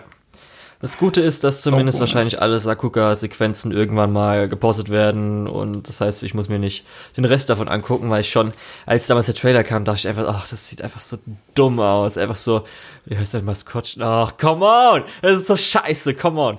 Ach allem, Gott. Aber natürlich wird's, ja. Wie bei vielen Dev-Games haben die halt einfach äh, auch eine große Handvoll Motive genommen und es einfach hingeschmissen du hast so dieses Motiv, dieses Maskottchen, äh, du hast ähm, eine Münze als Motiv, die irgendwas damit zu tun hat, dann hast du ähm, ach, einfach haufenweise Motive innerhalb von der ersten Folge schon, wo du dir denkst, ja, okay. Ähm, auch irgendwie der Geruchssinn ist super wichtig und das ja, keine Ahnung.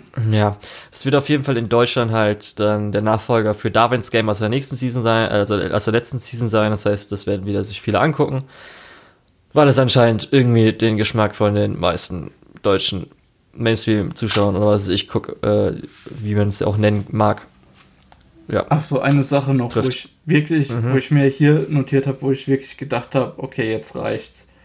Ähm, innerhalb von der ersten Folge rettet der Hauptcharakter die weibliche Hauptfigur aus einem brennenden Haus, aus, beziehungsweise Haus, es ist halt so ein Schuppen mehr oder weniger, ähm, und lässt sie dort unmächtig liegen und flieht, weil er in seiner komischen Maskottchenform ist. Ähm, sie hat ihn aber noch gesehen als Mensch. Sie erzählt der Polizei, dass er dort war. Die Polizei glaubt ihr aber nicht, geht aber von Brandstiftung aus. Ganz komisch. Und obwohl sie zu dem Zeitpunkt schon wusste, dass sie ihn erpressen möchte, hat sie es trotzdem der Polizei erzählt, dass sie ihn dort gefunden hat. Das, also ganz komisch.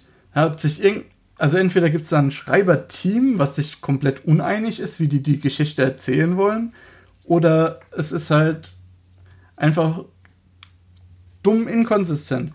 Und wie gesagt, das ist die erste Folge.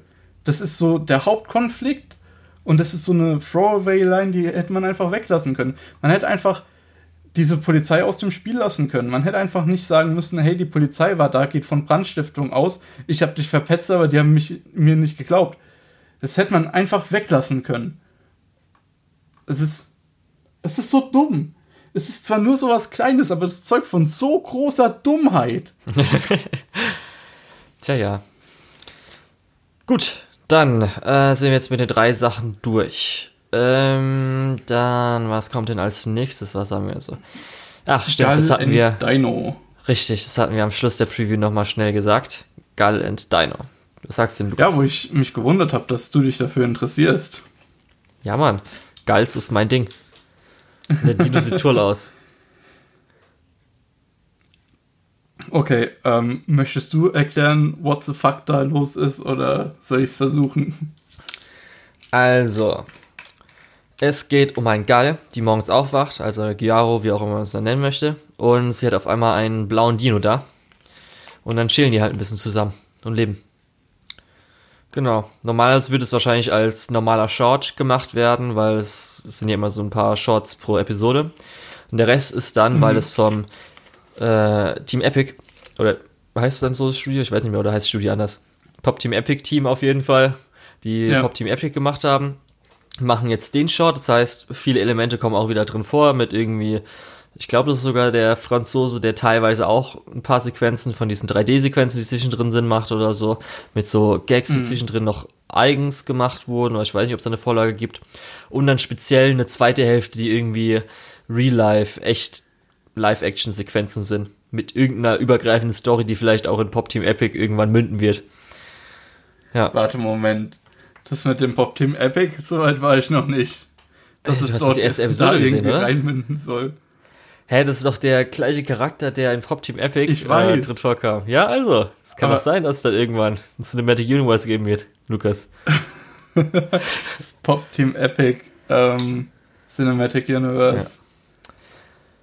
Möchtest du denn was dazu sagen? Weil ich kann noch ein bisschen was dazu sagen.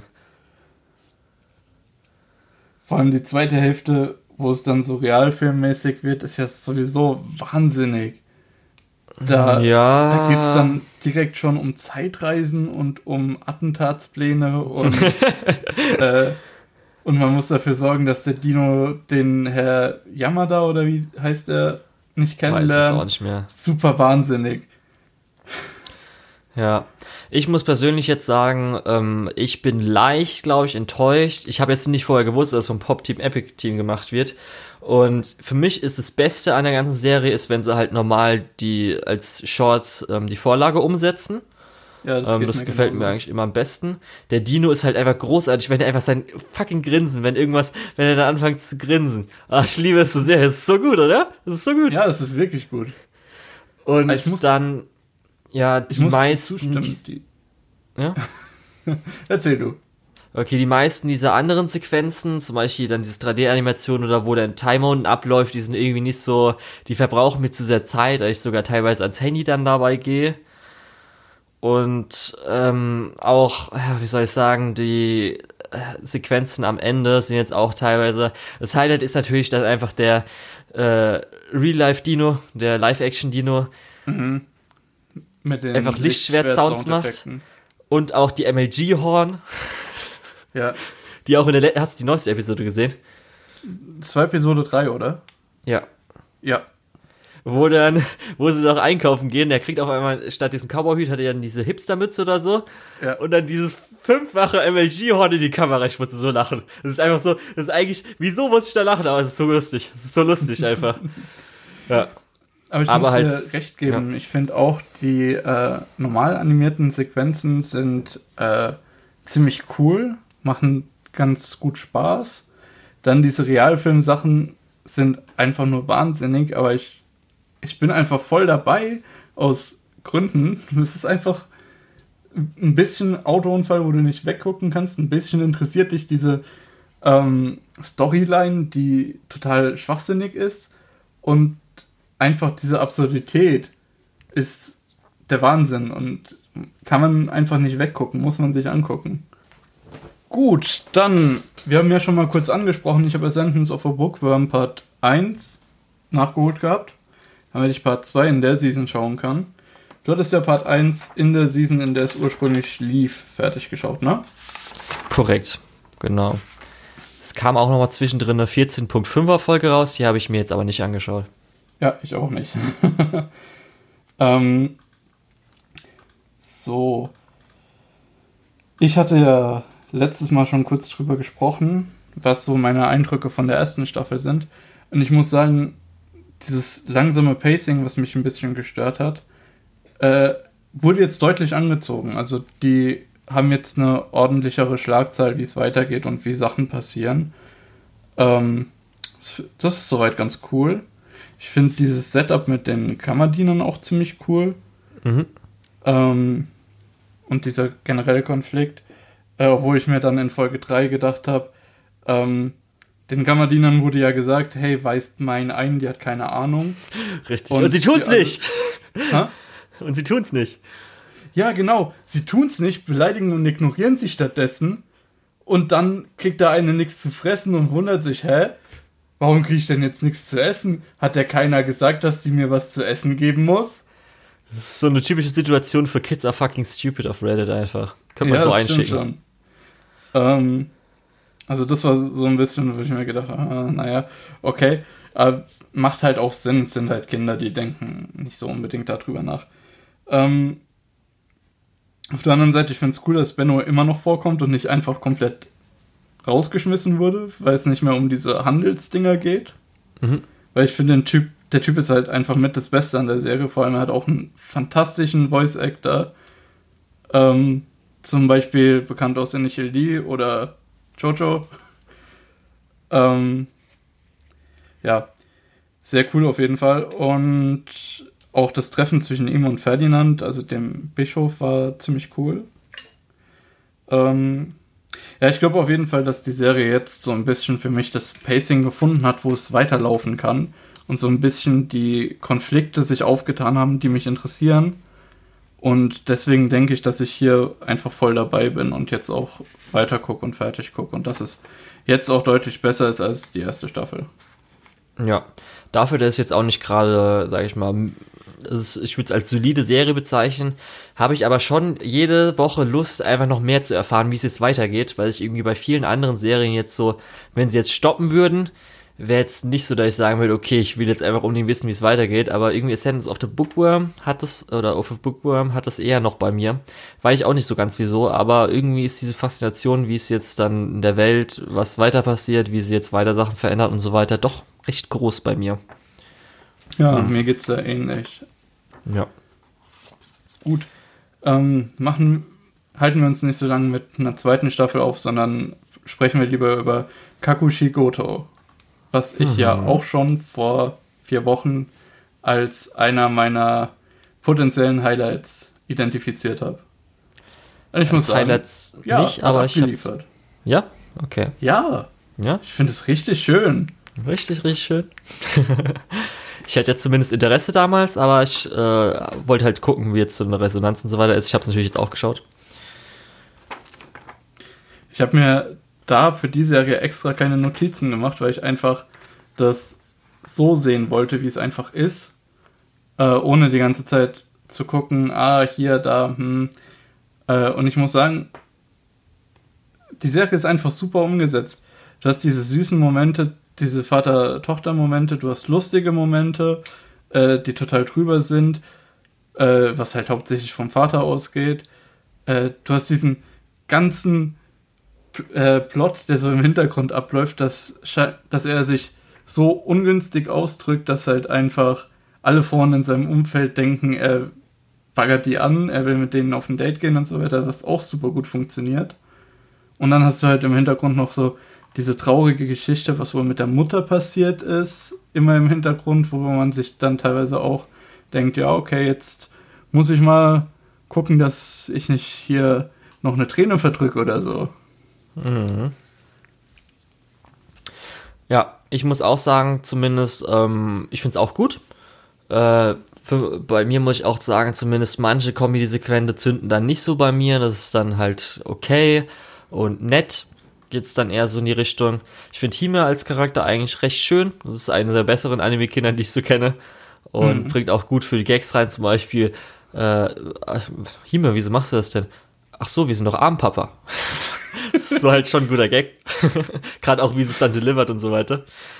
Und ähm, ja, dann halt so, was er halt, äh, was der Vater, also Goto, äh, so manchmal abzieht, ist manchmal so, okay, ich, weil es natürlich dieser eine Gag ist, ist der in Ordnung, aber manchmal auch so ein bisschen anstrengend. Ich finde halt auch ganz schön die äh, seine Assistenten und so weiter, gerade mhm. weil die eine Assistentin auch von äh, ich weiß nicht, ob du es erkannt hast, die Stimme. Äh, weißt du, welche ich vielleicht sogar meine? Ich weiß es nicht. Kannst du erraten uns, vielleicht. Mir ist gerade aufgefallen, wir haben noch gar nicht gesagt, um was es geht. Ach so. Stimmt eigentlich. Wegen Assistent und so weiter. Mhm. Also, es geht um einen Vater und eine Tochter. Der Vater ist Mangaka, möchte aber nicht, dass seine Tochter das rausfindet, weil er schämt sich so ein bisschen für seinen Beruf. Er macht auch jetzt nicht die möglichst High-Class-Mangas, sondern eher so ein bisschen Schmuddelkram. Ja, genau. Auf jeden Fall, die Assistentin hat äh, die Stimme von Kato Megumi, also aus Sekano. Das mhm. gefällt mir schon mal sehr gut. Und äh, da gab es zum Beispiel dann auch so, meistens, wenn die Assistenten so dabei sind, sind die Gates auch ein bisschen besser. Zum Beispiel die eine Assistentin, wo es dann darum ging, äh, ob die Polizei Computer durchsuchen soll. Und so, äh, vielleicht nicht. Ich habe da ein paar Sachen auf Google eingegeben, die könnten vielleicht ein bisschen komisch kommen. ja. Und sonst halt, äh, das Highlight ist natürlich, was das immer das Ganze umrahmt, sage ich mal so, die Folgen. Ähm, die Zukunftsversion, weil wir mhm. sehen ja gleich in der ersten Szene, wie halt Hime als wahrscheinlich 18-Jähriger, als auf jeden Fall schon so, ja. ja. so ungefähr ältere, ähm, in irgendein Haus oder irgendwas zurückkommt und dann jetzt vom Beruf ihres Vaters erfährt. Und das kommt ja, geht ja dann jede Folge ein bisschen was in dieser Situation weiter und auch so erfährt man hin und wieder mal zwischendrin, hm, wie vielleicht der Tod der Mutter verarbeitet wurde oder ob was mhm. da vielleicht so ein bisschen dahinter steckt. Da haben wir noch nicht so viel erfahren, aber so manchmal kriegt man so ein bisschen was reingesprenkelt. Genau. Man muss auch sagen, dass dieser, durch das das in der ersten Folge schon klar wird, dass sie das bis zum, bis zu ihrem 18. Lebensjahr nicht wusste, was ihr Vater macht, äh, nimmt so ein bisschen die Spannung aus dem zentralen Konflikt raus, was es äh, irgendwie noch ein bisschen entspannter macht, das einfach runter zu gucken. Mhm. Ja. Also ich freue mich auf jeden Fall drauf zu sehen, wie es endet, weil ich habe zumindest gehört, dass es so sein kann, dass das dann eine ganze Adaption wird, beziehungsweise das Ende dann auch so, das Manga-Ende dann, weil ich glaube, der Manga ist glaube ich noch nicht fertig, darum es könnte so zusammenkommen, weißt du. Und ja. ähm, sonst, ja, also es ist auf jeden Fall eine der beste, besseren Comedies, finde ich jetzt, diese Season. Ja, das auf jeden Fall. Also ich ja. freue mich auch, das zu fertig zu gucken, weiter zu gucken. Ja, und das Opening und Ending ist richtig gut. Also zumindest das Opening finde ich richtig, richtig stark. Oh ja, das auf jeden Fall. Da speziell auch das Hime Character Design, das ältere, ist dafür einfach perfekt einfach. Ach Gott, ist auch so gut animiert alles. Dadurch, Wobei es ein bisschen ist. schade ist, dass man im Opening schon sieht, dass der Vater wohl auch, zumindest zu dem Zeitpunkt, nicht mehr bei ihr ist. Ja, also zumindest irgendwie weg, vielleicht auch tot, man weiß es nicht. Ja, deswegen sage ich ja nicht mehr bei ihr. Ähm, machen wir weiter? Können wir. Okay, dann, das haben wir auch beide geguckt. Äh, My genau. Next Life as a Villain ist Otome Game. Ähm, da war ich am Anfang ein bisschen zwiegespalten, ob das äh, wirklich interessant ist für mich, weil ich ja dieses Otome-Game-Genre nicht so wirklich kenne und mich auch nicht so wirklich dafür interessiere. Ähm, aber es ist im Endeffekt gar nicht so wichtig und diese, dieses ganze, äh, dieser ganze Anime ist so ein bisschen für mich der äh, Durchschnittsanime, wo aber genug Herzblut reingeflossen äh, ist, dass es doch noch ein bisschen mehr ist, wo man sich dann auch freut, jede Woche eine Folge zu gucken. Genau, ja. Könnte man wahrscheinlich auch ganz einfach schnell durchbingen, wenn man mal Bock hätte oder so. Ja. Und ich finde zumindest ganz interessant, dass halt ja äh, hier nicht nur die Männer, sondern auch die Frauen möglicherweise ähm, Love Interests in Anführungszeichen sind. Mhm dass sich dann nur nicht nur auf die Männer bezieht und so weiter. Und so ist halt alles ganz nett und auch recht schön. Ja. Ähm, auch hier kurz, ähm, es geht im Prinzip darum, dass ein weiblicher Otaku äh, wiedergeboren wurde in einer Fantasy-Welt, die so ein bisschen so einem Romance-Spiel entspricht, wo man eben versuchen muss, jemanden für sich zu gewinnen und sie merkt halt, sie ist in der Rolle der Bösen.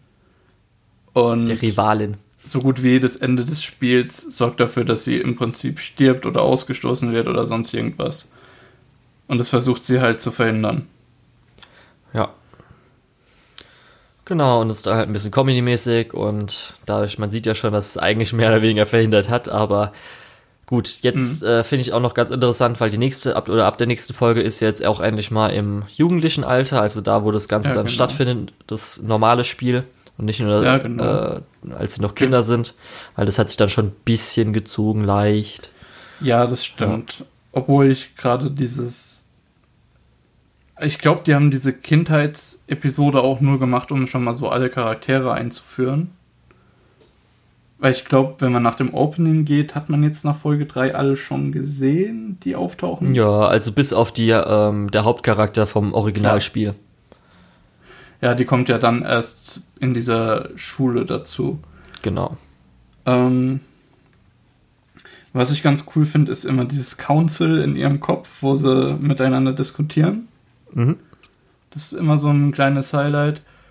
Und ich finde auch, ehrlich gesagt, dieser äh, mehr oder weniger unfreiwillige Redemption-Arc von ihr, äh, der ja jetzt schon im vollen Gange ist, äh, finde ich extrem gut umgesetzt, weil es ist einfach, sie stolpert so ein bisschen durch ihr Leben und verhindert dabei das Leben von den Leuten, die dazu dafür sorgen würden, dass sie eben äh, ja das schlechte Ende bekommt, beziehungsweise das für sie schlechte Ende bekommt.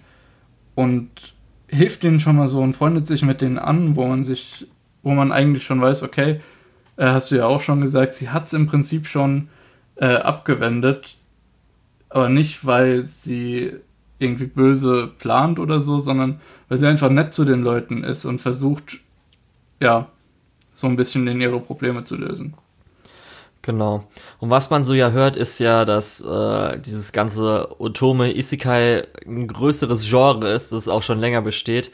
Und äh, jetzt, wo noch das Konzept neu ist mit der ersten Anime-Adaption davon, ist es halt noch ganz cool, aber ich weiß jetzt nicht, wie es aussieht, falls wirklich dann über jetzt die nächsten Seasons, Jahre äh, öfters mal noch so äh, Adaptionen kommen. Für, von mir aus können sie gerne das langsam staffeln, das vielleicht noch pro Jahr eine oder pro Season vielleicht mal eine, vielleicht eher mal keine. Äh, aber mal schauen, so gefällt's noch, weil das Konzept ja recht neu ist. Also ich habe es noch nicht gesehen, darum. Aber man hört ja schon im Hintergrund, das ist jetzt, ich glaube auch die Novel ist jetzt schon ein bisschen älter, irgendwie so 2016 oder so. Mhm. 2015, also auch schon so ein bisschen älter. Mal sehen. Ähm, um kurz noch mal ein bisschen rumzumerkeln, weil ich will es jetzt nicht mit nur Lob dastehen lassen. Äh, in Folge 3 wird es schon ein bisschen repetitiv, wie die Charaktere vorgestellt werden. Und äh, es geht einem auch so langsam auf die Nerven, dass sie die ganze Zeit betont, was für ein Otaku sie vorher war. Ähm, aber ich hoffe, dass diese beiden Sachen jetzt beim Vorausgehen in die weitere Handlung äh, gestrichen werden, Weil es muss ja nicht mehr wirklich jemand vorgestellt werden und wir haben es, glaube ich, auch alle so langsam begriffen. Naja, mal schauen. Ja. So, das nächste hast du gesehen, habe ich nicht gesehen und es wird auch schon pausiert. Also sogar verschoben. Ich glaube, es gibt sogar schon einen Verschiebungstermin in, was, Herbst? Ich glaube, es war sogar schon Herbst, ne? Genau. Äh, was ein bisschen schade ist, ich habe jetzt äh, zwei Detective-Animes noch äh, aufgeschrieben für die nächste äh, ja, für die nächsten beiden Einträge. Äh, und das erste ist Millionaire Detective Balanced Unli Balance Unlimited. Also es bezieht sich da auf seinen Bankaccount und dass er im Prinzip so viel Geld ausgeben kann, wie er möchte. Und ähm, es scheint wohl so zu sein, dass es auf einem Buch basiert, also auf einem richtigen Buch und keine Light Novel. Und dass es da auch schon in den frühen 2000er Jahren eine Fernsehserie dazu gab. Okay, also ein Live-Action. Ha? Ja, Live ja, Live-Action. Oh, nice. also mal andersrum von Live-Action in Anime. Und ich muss sagen, am Anfang habe ich gedacht, okay, dieser, dieser Millionär ist saunervig. Und weil es einfach so ein bisschen unmoralisch ist, was er macht, dass er einfach komplett auf alles scheißt, alles in die Luft sprengt, äh, ja, Leuten die Autos ruiniert bei einer Oldtimer-Show und so weiter. Ähm, und dann einfach sagt, ja, ist alles gut, ich bezahle dafür. Mhm. Äh, den Schaden, den ich anrichte, ich komme dafür auf. Was so ein bisschen, also es geht, die Serie ist so ein bisschen Buddy-Cop-mäßig und das zentrale Thema von Buddy Cop ist ja in der Regel, dass der Chef die Buddy Cops zu sich ruft und sagt, das kann, das kann nicht so weitergehen, Leute. Wir machen, ihr macht so viel Schaden, das können wir alles nicht bezahlen. Im Prinzip, der Punkt ist schon mal weggestrichen äh, weil die können halt jetzt einfach alles bezahlen und irgendwie auf eine seltsame Art und Weise mag ich das, obwohl ich halt, wie gesagt, den, den Hauptcharakter, den Millionär, absolut nicht ausstehen kann. Weil es ist einfach ein Arschloch. Vielleicht auch deswegen. ähm, ja, bisschen schade, dass es äh, äh, pausiert wird, weil ich hätte gerne mehr gesehen. Ich habe jetzt zwei Folgen geguckt. Das ist auch, ich glaube, heute Morgen ist sollte die dritte rausgekommen sein, aber die ist noch nicht online. Keine Ahnung. Auf jeden Fall, ähm, ich habe erst zwei Folgen gesehen und ich würde sehr, sehr gerne weitergucken. Ähm, vielleicht ist es auch jetzt schon pausiert. Ich weiß nicht, ich dachte irgendwie nach Folge 3 oder so. Naja, egal. Ja, das kann auch das sein. Ist auf jeden also Fall irgendwann wird es passiert. Was ich im Auge behalten werde. Und vielleicht irgendwann mal fallen lasse, aber im Moment sieht es eigentlich ganz gut aus. Dann die zweite Detective Show, die ich eher so zufällig angeguckt habe, weil ich einfach irgendwie auf Crunchyroll war und dachte, hey ja, das kann man sich mal angucken, ähm, ist Woodpeckers, nee, Woodpecker Detectives Office. Und da scheint der Ansatz zu sein, also wir sind im, ja, äh, Japan so auch 19. Jahr, äh, Ende 19. Jahrhundert rum. Also so 1890 oder vielleicht mhm. 1900 Pan 1, 2, 3 oder so. Ähm, und wir folgen im Prinzip zwei äh, Männern im Japan aus der Zeit, die sich eher im Rotlichtmilieu aufhalten. Also der eine hält sich eher im Rotlichtmilieu auf, den anderen zieht er immer so ein bisschen mit. So ein bisschen Sherlock Holmes Watson mäßig. Ähm, und was ich besonders interessant fand, ist, wir haben jetzt noch keinen Fall gehabt, wo in, in dem Sinne ein Schuldiger gesucht wurde, sondern wir haben bisher Fälle gehabt, wo der Hauptcharakter äh, sich absolut sicher ist, dass die Leute, die beschuldigt wurden, unschuldig sind und eben versucht, die äh, einfach rauszuholen, ohne im Prinzip den Täter zu liefern. Also im Prinzip wird hier eher die Unschuld statt die Schuld bewiesen, was auch ein interessanter Ansatz irgendwo ist. Mhm. Ähm, ja, aber auch dazu, da sind auch erst zwei Folgen äh, bisher gelaufen und auch da würde ich gerne sehen, wie es weitergeht, bevor ich irgendwie sage, ja, ist gut oder ja, ist schlecht. Es ist noch so ein bisschen auf der äh, Kippe. Naja. Gut. So, das wäre mein Einschub zu Detective Animes gewesen. Dann als nächstes haben wir, glaube ich, eins, zumindest meine Highlights. Ich weiß nicht, ist es auch für dich ein Highlight, die Season? ich weiß nicht, es ist auf jeden Fall super stark. Ähm, aber so 100% überzeugt bin ich noch nicht. Okay. Mhm. Und zwar reden wir über Sing Yesterday for Me. Ähm, ist eine Manga-Adaption von einem Manga, der 1997 angefangen hat und 2015 fertiggestellt wurde. Und das merkt man auch im Setting, würde ich sagen, ne? also es gibt bis jetzt nur noch äh, oder noch keine Handys oder Telefon, also äh, Mobiltelefone wirklich. Basiert theoretisch äh, auf diesem Manga und ähm, es geht um die Hauptfigur Izumi, ist ein ehemaliger äh, Universitätsstudent, also der ist gerade vor einem halben Jahr fertig geworden, aber hat aufgehört, mehr oder weniger Arbeit zu suchen, sondern ist dann einfach jetzt Parttimer geworden im Supermarkt. Und äh, er trifft wieder seine alte, seinen alten Crush von der Universität Shinako, in die er verliebt war. Und außerdem kommt ein komisches, mysteriöses Mädchen Haru mit ihrem Raben jetzt öfters mal in den Supermarkt und ähm, fragt ihn so ein bisschen aus. Und ich würde es so als Charakterdrama bezeichnen. Ähm, ist auch ganz interessant, weil es von Doga Kobo ist, also im Animationsstudio, was immer sehr so Cute Girls Do Cute Things macht. Unter anderem jetzt haben wir ja vorhin erwähnt den Fishmoe Anime, wie man auch ja. nennen kann. Genau. Ja, also ich bin auch überrascht davon, wie gut das aussieht. Wie gesagt, Doga Kobo, nicht unbedingt die, die allerbeste Animation, aber jetzt auch nichts Schlechtes. Deswegen sehr gut, wie die es hier umsetzen.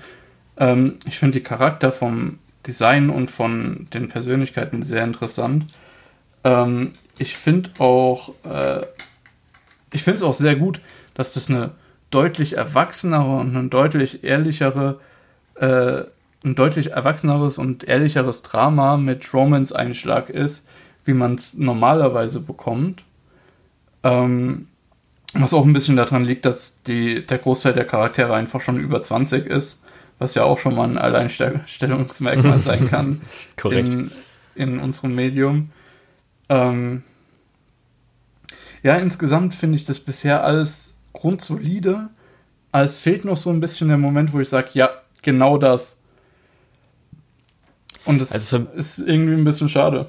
Ja, für mich muss ich halt auch sagen, dass zumindest äh, der Artstyle, das ja mit den äh, Outlines und auch so ein bisschen, ich weiß nicht, wie ich es beschreiben soll, so leicht äh, kreidemäßig, also es ist ein leichter Filter so an den äh, Outlines und so weiter dran. Ja. Äh, und dann speziell auch gab es so ein paar Szenen, zum Beispiel als Haru in der letzten Episode, glaube ich, auf auf dem Roller war mit dem Hintergrund, der halt echt gut aussah. Also mhm also so in den Tunnel reingefahren ist und so weiter, dachte ich schon, oh, okay. Ähm, persönlich muss ich sagen, dass Izumi ist schon als Charakter interessant, weil er ist ja auch recht ehrlich, ähm, sagt ja auch viel, was er denkt und darum ist jetzt, fand ich persönlich, das Drama, was es jetzt so gab, eigentlich bis jetzt ganz gut gelöst. Das ist jetzt nicht so, dass er, okay, er hält sich zurück oder so, sondern meistens sagt er heraus, was wirklich war. Auch wenn es vielleicht beim letzten Mal so war, er sagt, anstatt zu sagen, hier, ich habe irgendwie verschlafen, sondern ich war nur bei ihr so ungefähr. War ein bisschen. Ja, gen ja. genau, das fand ich super interessant. Das habe ich mir sogar auch noch aus, äh, aufgeschrieben, dass er hingeht und nicht nur die Wahrheit sagt, sondern auch das, was viele Leute einfach weggelassen hätten, was aber später zu Streit geführt hätte, wenn das herausgefunden worden wäre, ja. dass er das halt einfach gleich mitsagt. Dass mhm. er gleich sagt, nicht nur, hey, ich habe unser Date verschlafen, sondern hey, ich habe unser Date verschlafen bei der anderen. Ja. Hm. Und darum finde ich, dann bringt das eine gute Dynamik rein. Und auch zumindest jetzt in, am Ende der dritten Episode ist ja auch, oder hat Haru sich ja ein bisschen geöffnet. Und da glaube ich schon, dass es dann äh, gut weitergehen kann. Man muss auch sagen, dass es, es sind ja 18 Episoden angekündigt, was ja erstmal ein bisschen auch weird ist, weil es ja 12 und dann nochmal 6 und so. Ja. Ähm, dass da auch, glaube ich, ganz gut Zeit ist, um das Ganze umzusetzen. Darum, wir sind jetzt bei Episode 3 oder so, darum ist, glaube ich, noch gut was los, was kommen wird. Wir haben ja auch noch mit dem Ro, Ro, Ro, wie auch immer ausgesprochen wird, der kleine Bruder da. Mhm. Eine Figur, die ich jetzt eher uninteressant finde. Hätte ich jetzt nicht gebraucht, aber müssen wir gucken, was da kommt, ne? Ja, mal schauen. Ähm, Und was noch ganz besonders ist, ist mir gerade eingefallen. Es hat ja kein Opening, ne? Ja, stimmt. Es hat gar kein Opening. Stimmt. Das ist genauso, sie versuchen, glaube ich, möglichst alles reinzuquetschen, weil es sind erstmal anscheinend TV-mäßig, werden zwölf in Japan ausgestrahlt und die letzten sechs sind äh, exklusiv auf einem japanischen Sender, bei uns dann halt wahrscheinlich da, wo halt äh, Yesterday halt läuft. Mhm. Ähm, dann nach jeder Folge, die es bis jetzt gab, gibt es auch noch zwei extra Minuten bei diesem komischen Online-Portal äh, da in Japan oder so. Ich weiß nicht, hast du die mal angeguckt? Weil die sind eigentlich schon, ich will nicht sagen relevant, aber eigentlich könnten die gut einfach in die Folge reinpassen, so ungefähr. Ich, ich habe zwei, äh, zwei Stück davon habe ich gesehen. Eins habe ich leider noch nicht gesehen. Ähm, ja. Das in Folge 3 würde ich auch sagen, das hätte man vielleicht echt noch äh, in die Folge mit reinnehmen müssen. Ja. Weil das ist halt wirklich so direkt der Anschluss zur nächsten Folge, beziehungsweise zu dem, was als nächstes passiert. Und ob das dann wirklich so gut außerhalb der Folge funktioniert, hm, ja. bin ich mir nicht so sicher. Weil, auch die Simulcast-Anbieter, dass sie das nicht haben, finde ich dann schon ein bisschen irgendwie schade oder weird. Ja, Wundert mich ein bisschen. Seltsam vor allem. Ja. Aber es scheint zumindest, ich nehme es persönlich so, dadurch, durch die komische Anzahl an Folgen, dadurch, dass sie kein Opening nehmen und diesen zwei Minuten, dass sie versuchen, möglichst alles gut in einem guten Rahmen umzusetzen. Und ich hoffe, das klappt dann auch. Bis jetzt bin ich eigentlich noch, also wie gesagt, eins eigentlich meine Highlights dieses Season. Ja, wie gesagt, ich bin auch, äh, ich klebe auch jedes Mal am Bildschirm, wenn das läuft, aber ich bin noch nicht 100% dabei. Es fehlt noch so ein, ein kleines Stück fehlt halt noch. Es okay. fehlt noch so der, der Heartbreak-Moment. Aber ich bin mir sicher, der kommt noch. Okay, ja. So, das nächste so. habe ich nicht geschaut. Das hast du Wissen geschaut. Das? Ganz bis jetzt? Hm? Hast du bis jetzt ganz geguckt? Äh, die drei Folgen, die es bisher gibt, ja. Okay. Also, ich muss sagen, ich habe da konzeptionell super Lust drauf. Es macht aber, also nachdem ich die erste Folge geguckt habe, habe ich gedacht, okay, das ist so ein Scheißdreck, das will ich eigentlich gar nicht schauen. Dann Folge 2 und 3 haben das nochmal deutlich verbessert. Ich möchte mal kurz hier auslegen, wie das in Folge 1 rüberkommt. Du hast in Folge 1 einen jungen Müllsammler, der im Prinzip eine Frau aus eine Müllberg rauszieht. Ähm, die ist ohnmächtig, er bringt sie zu sich nach Hause und ähm, ja, peppelt sie so ein bisschen wieder auf. Und es geht dann direkt los mit, äh, er sagt was, was im weitesten Rahmen sexuell ausgelegt werden kann. Sie haut ihm erstmal eine runter. Das geht mehrfach so, mehrfach auch hintereinander und die freunden sich trotzdem an, wo ich dann denke, das ist schon ein bisschen komisch. Dann irgendwann so zweite Hälfte von der ersten Folge geht sie äh, aus diesem Haus und will eigentlich woanders hingehen, beziehungsweise will abhauen. Und dann haben wir in der ersten Folge schon ein Flashback von der ersten Folge. Da habe ich dann schon gedacht, okay, es ist aber schon gerade ganz schön daneben. Dann dieses Roboter-CGI, ah, gerade noch so verkraftbar. Aber dann so die zweite Folge war schon so ein bisschen, ah ja, okay. Die dritte Folge hat mich dann schon fast überzeugt, dass es wirklich gut werden kann, weil ich habe so ein bisschen das Gefühl, also es ist ein Original-Anime und ich habe so ein bisschen das Gefühl, es geht so ein bisschen over the top, wie sowas wie Guren Lagan oder so. Und deswegen habe ich da irgendwie auf eine seltsame Art und Weise Bock drauf. Ähm, aber ich kann verstehen, wenn man sagt, ah, ist nichts für mich.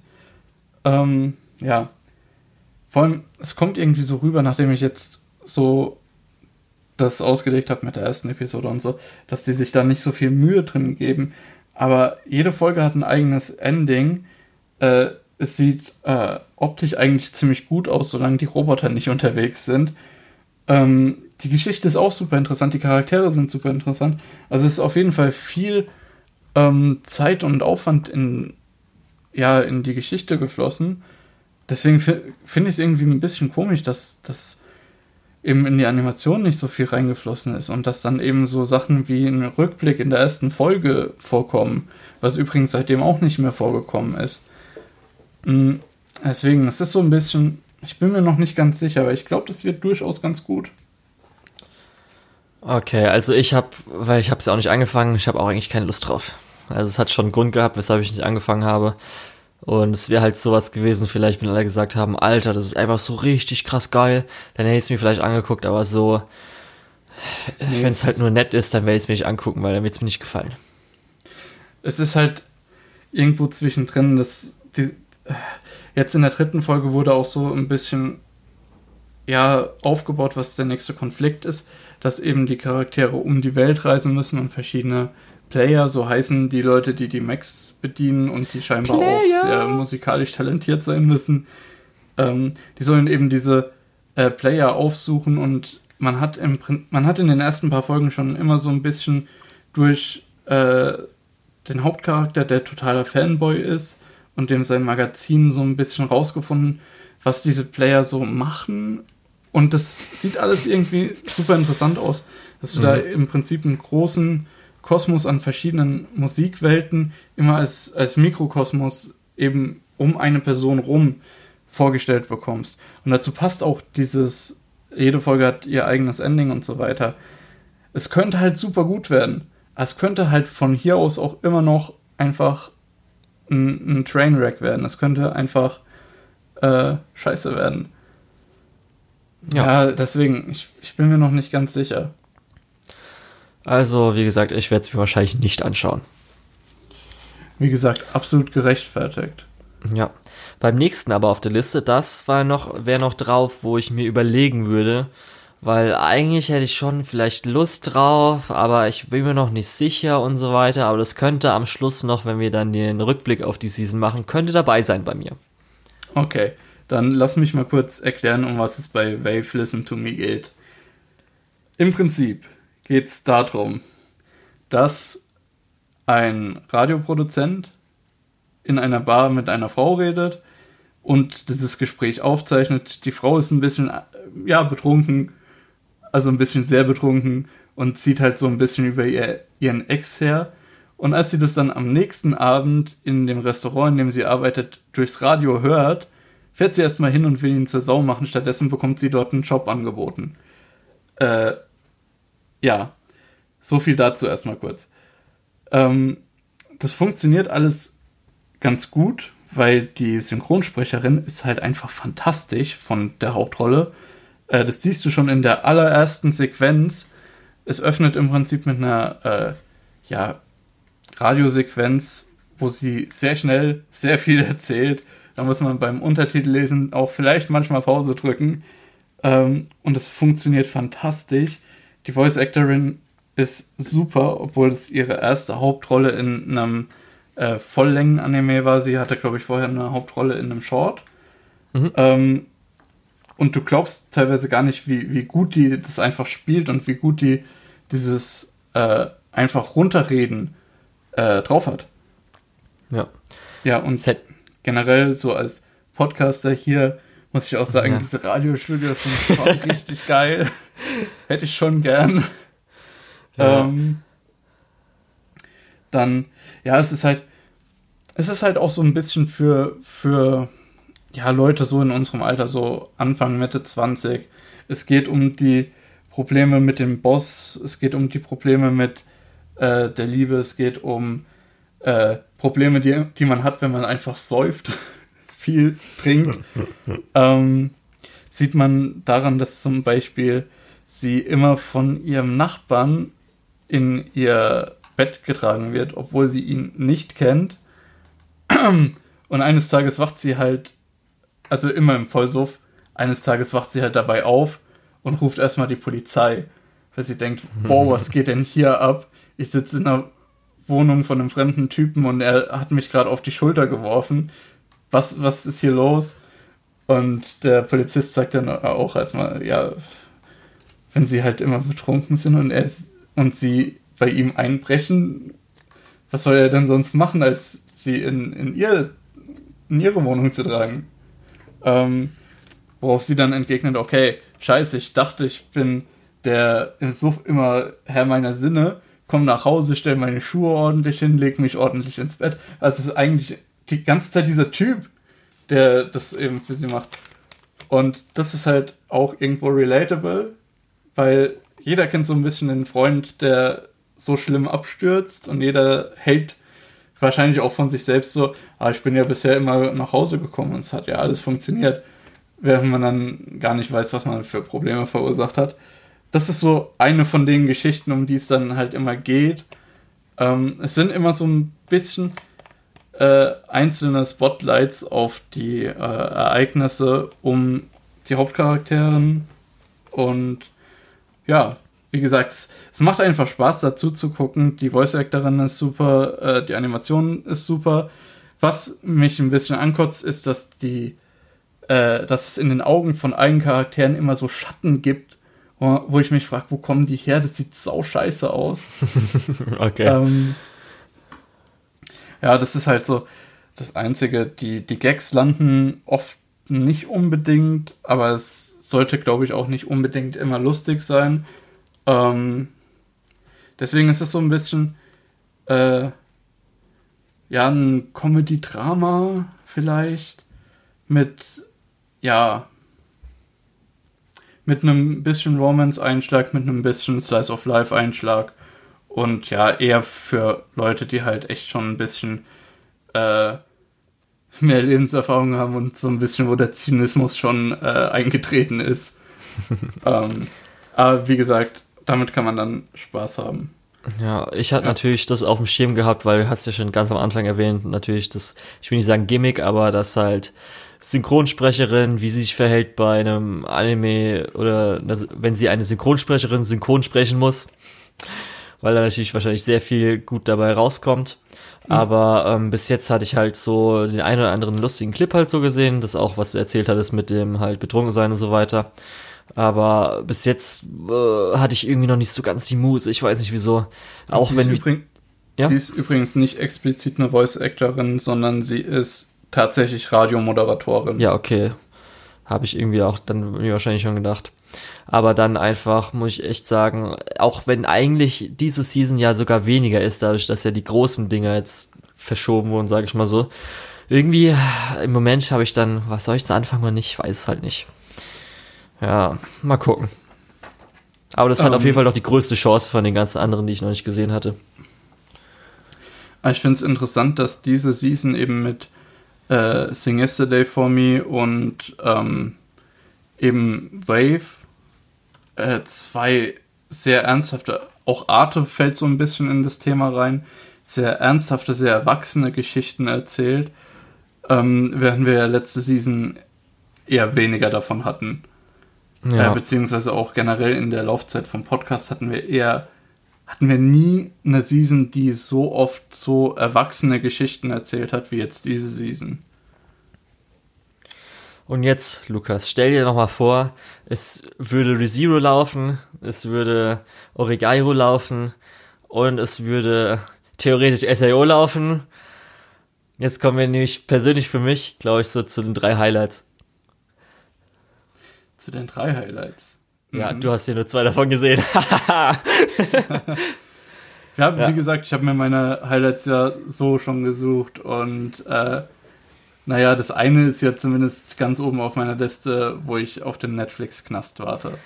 Richtig, denn Lukas, ich muss es einfach sagen, diese Serie ist so scheiße geil. Ich liebe Brand New Animal so sehr. Ich kann es echt nicht glauben, dass wirklich Netflix geschafft hat, in den letzten drei Seasons einfach eins meiner Highlights zu haben. Also dieser Ultra Plus äh, Sende Dings, wo die ganzen Serien laufen, wovon Netflix dann die Serien kriegt, der ist ja anscheinend so gut, weil echt Brand New Animal, ich habe mich glaube ich in diese Serie jetzt schon verliebt, obwohl ich nur drei Episoden gesehen habe.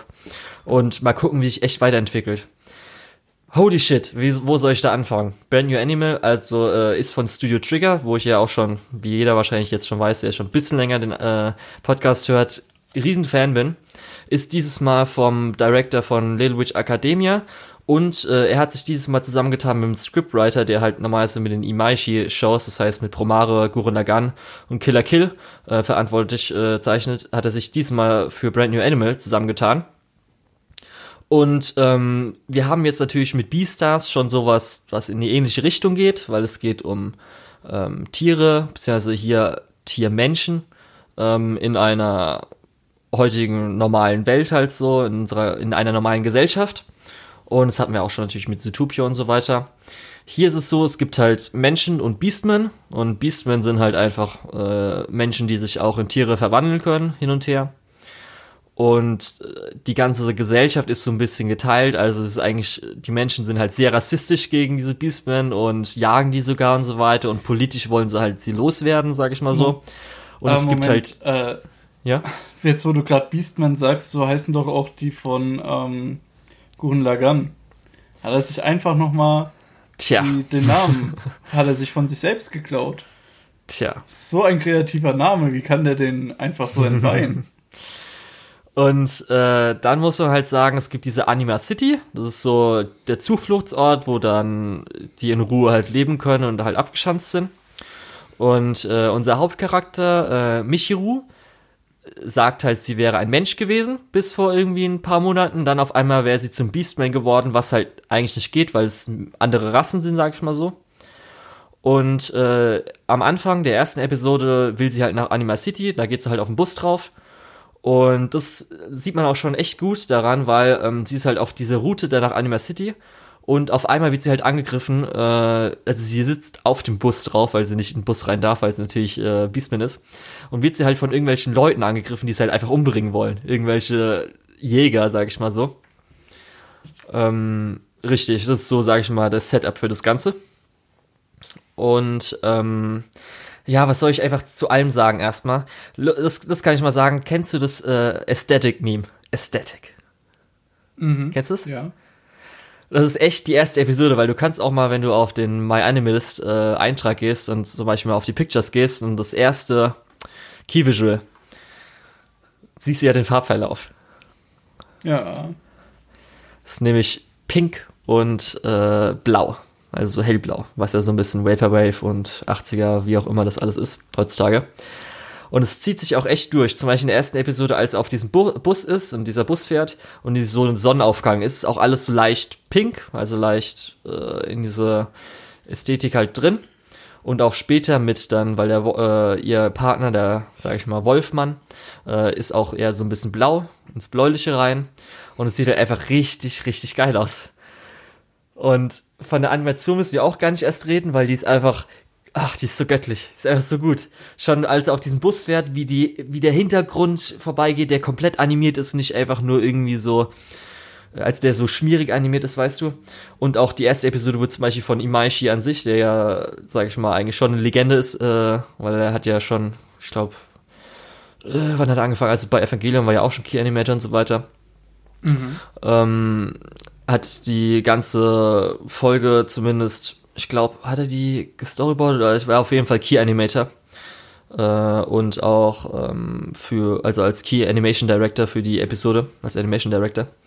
Und ähm, es ist halt dieses typische, was ich bei Trigger immer toll finde, ähm, dass die Character Designs so ein bisschen ins Cartoonige gehen und sie auch gerade für die Action und so weiter sehr off-modelig, cartoonig äh, kämpfen und ähm, selbst so kleine Details wie zum Beispiel äh, am, am Ende der ersten Episode schießen so drei Beastmen und ihn laden halt auch wirklich nach, ne? Also wirklich drei verschiedene Waffen. Also so, ich glaube, noch eine Shotgun und sowas, laden die halt ganz normal nach. Und echt, ach, das ist einfach so großartig. Dann auch das, das Mystery, was bis jetzt so ein bisschen gezeigt wurde, äh, oder was so ein bisschen geforscht wurde, ist eigentlich auch echt cool. Ähm, Character Designs an sich von ihr ist halt einfach großartig und auch von, äh, finde ich leider jetzt, äh, ich kann leider die ganzen Tiernamen nicht. das ist das Problem daran. Was es jetzt ist, ich glaube, es ist ein, ist es ein Erdmännchen? Ich glaube nicht. Also sie, unser Hauptcharakter Michiru, äh, Michi, Michiru, ist ein Tanuki und es spielt vielleicht auch in der Zukunft eine Rolle. Will ich jetzt nicht spoilern, weil man könnte es vielleicht im Opening schon sehen, was da so auf einen zukommt. Und dann will ich auch noch speziell persönlich dann nochmal ihre, ihr Voice Actor hervorheben, weil speziell am Ende der zweiten Episode hat sie, sage ich mal, so einen Ausbruch und der ist, ach, diese Szene ist so fucking gut, ist so großartig. Und ähm, habe auch mal geguckt, das ist jetzt eigentlich nur, also als ich kenne sie jetzt nur aus Haikyuu als Nebencharakter und sie hat aber auch Emma gespielt aus, ähm, äh, äh, äh was wir vorhin gesagt haben. Wer ist denn nochmal? Wo Season 2 verschoben wurde.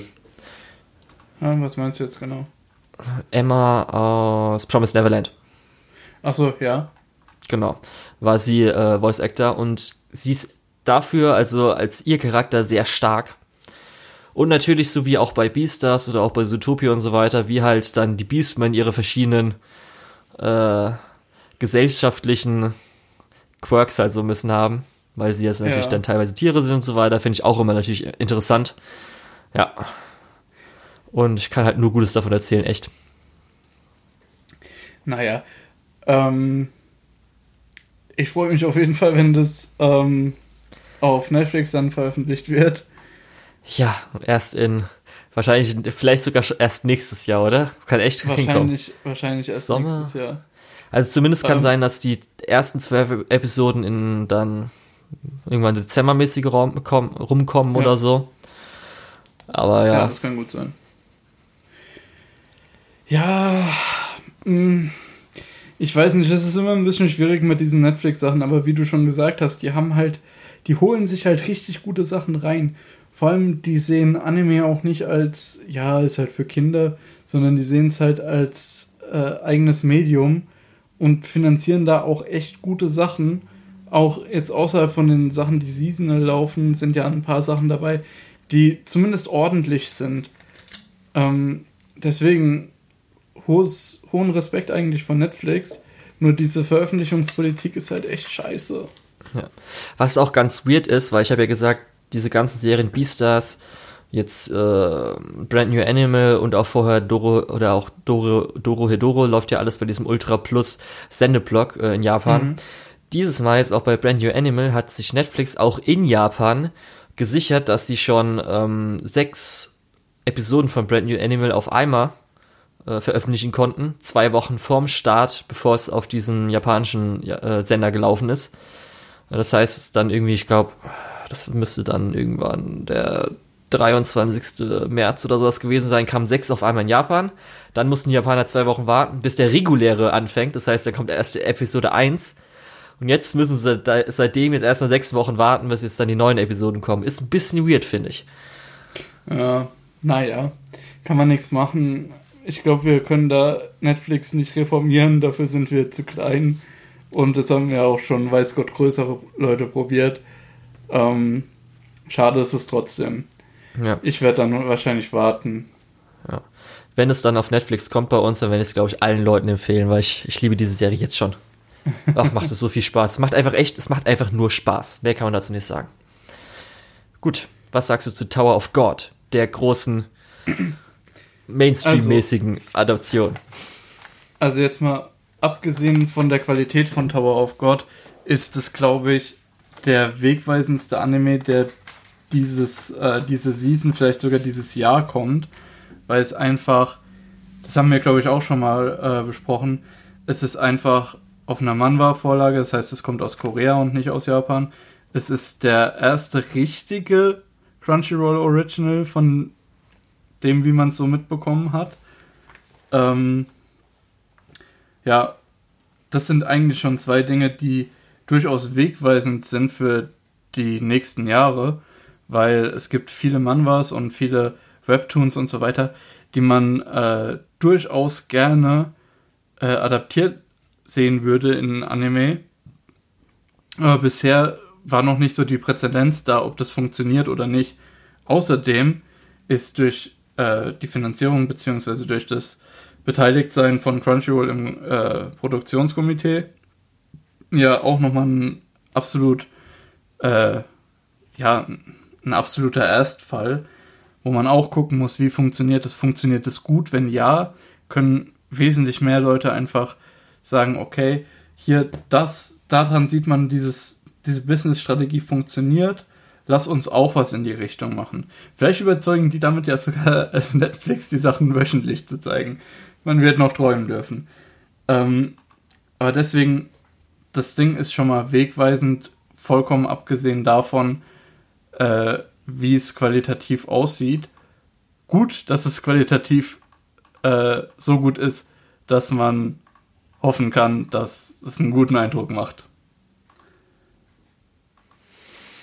Hm, okay. Wie findest du es denn?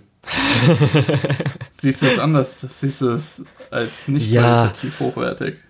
Doch, schon. Ich habe mir jetzt noch nicht so viel Gedanken gemacht, was das Ganze aussagt, weil theoretisch äh, wurde ja auch schon viel anderes angekündigt. Das heißt, Crunchyroll hat jetzt, sage ich mal, ähm, schon ganz gut investiert, auch wenn es jetzt nur immer eine Season von den Sachen sind. Das sind ja, glaube ich, jetzt dann vier Sachen, die noch kommen von diesen mhm. Original-Sachen. Und ich glaube, drei davon sind äh, noch Webtoon-Kooperationen und so. Aber ich würde einfach sagen, dass jetzt zumindest schon mit ähm, Tower of God es eigentlich äh, für Crunchyroll zumindest ein Erfolg ist, oder? Ähm, also Tower of God haben sie sich auf jeden Fall sehr gut ausgesucht. Ähm, vor allem die Adaption ist auch echt gut gelungen. Ich mag den Stil, ich mag diese etwas verwaschenen Outlines. Ähm, ich mag auch diese.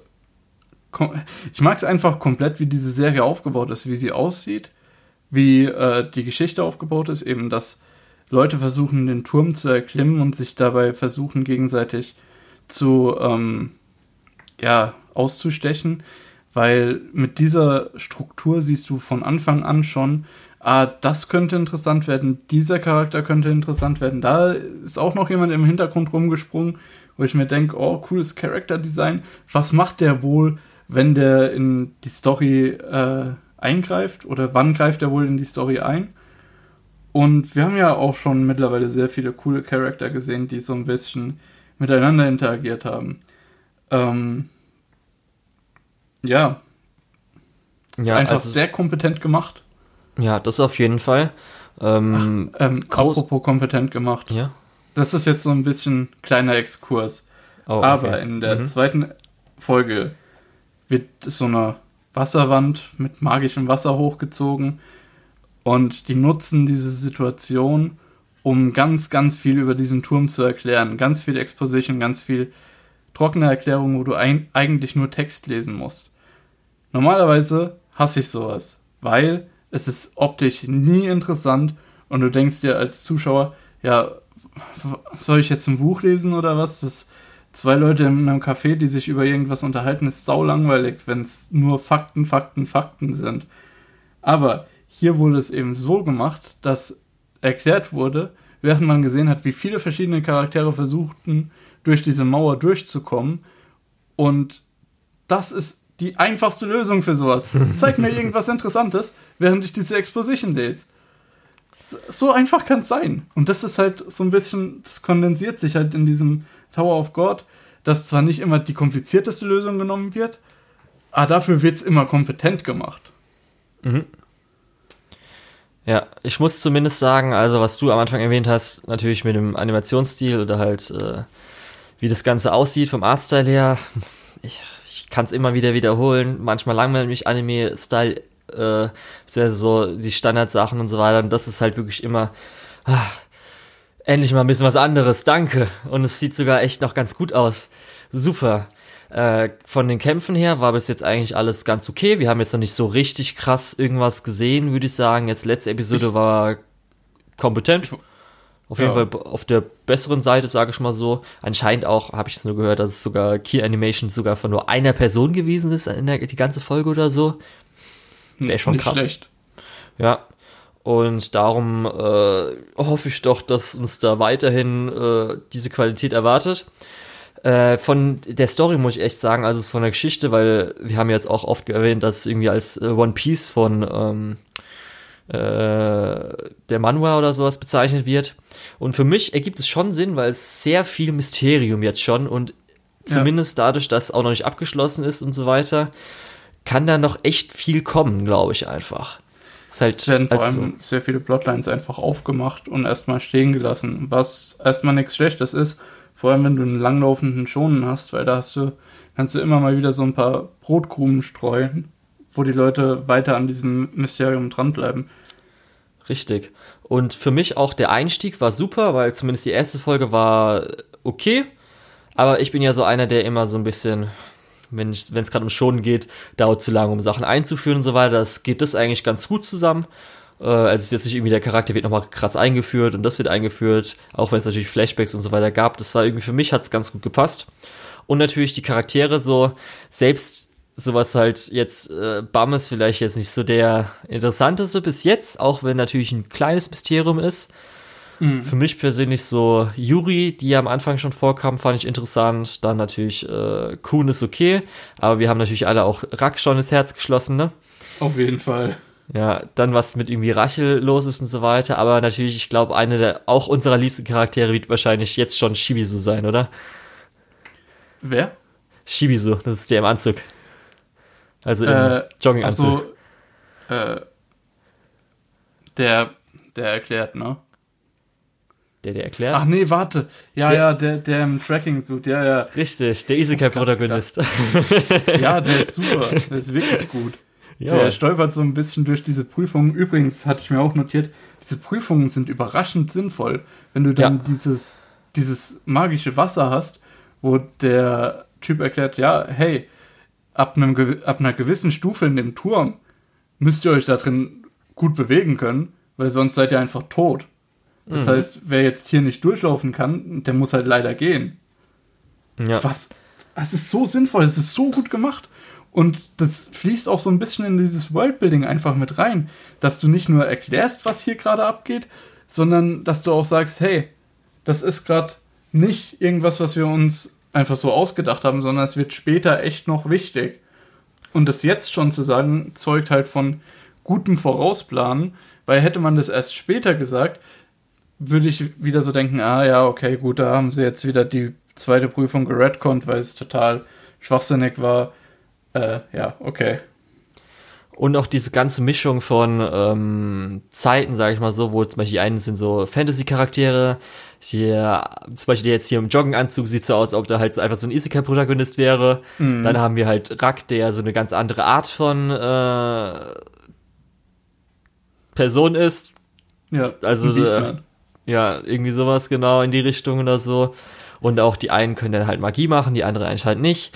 Dann auch das ganze Mysterium dieser Turm und dann anscheinend gibt's eine Außen Außenschicht oder so und dann die anderen kommen von da oder da und was ist ich alles. Ist auf jeden und Fall schon echt interessant. Und dieses Mysterium mit den Farbe-Monatschwertern ist ja auch noch was, was äh, ja. ganz schön tief blicken lässt und so ein bisschen vielleicht das Äquivalent zur Teufelsfrucht oder so ist. So der, genau.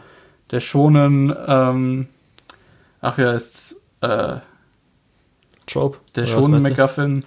Achso. Äh? äh Gurren Lagann oder was meinst du jetzt gerade? Nee, ich meine, die, diese ganzen äh, Schwerter, die die Farben Monatschwerter. Ja, genau.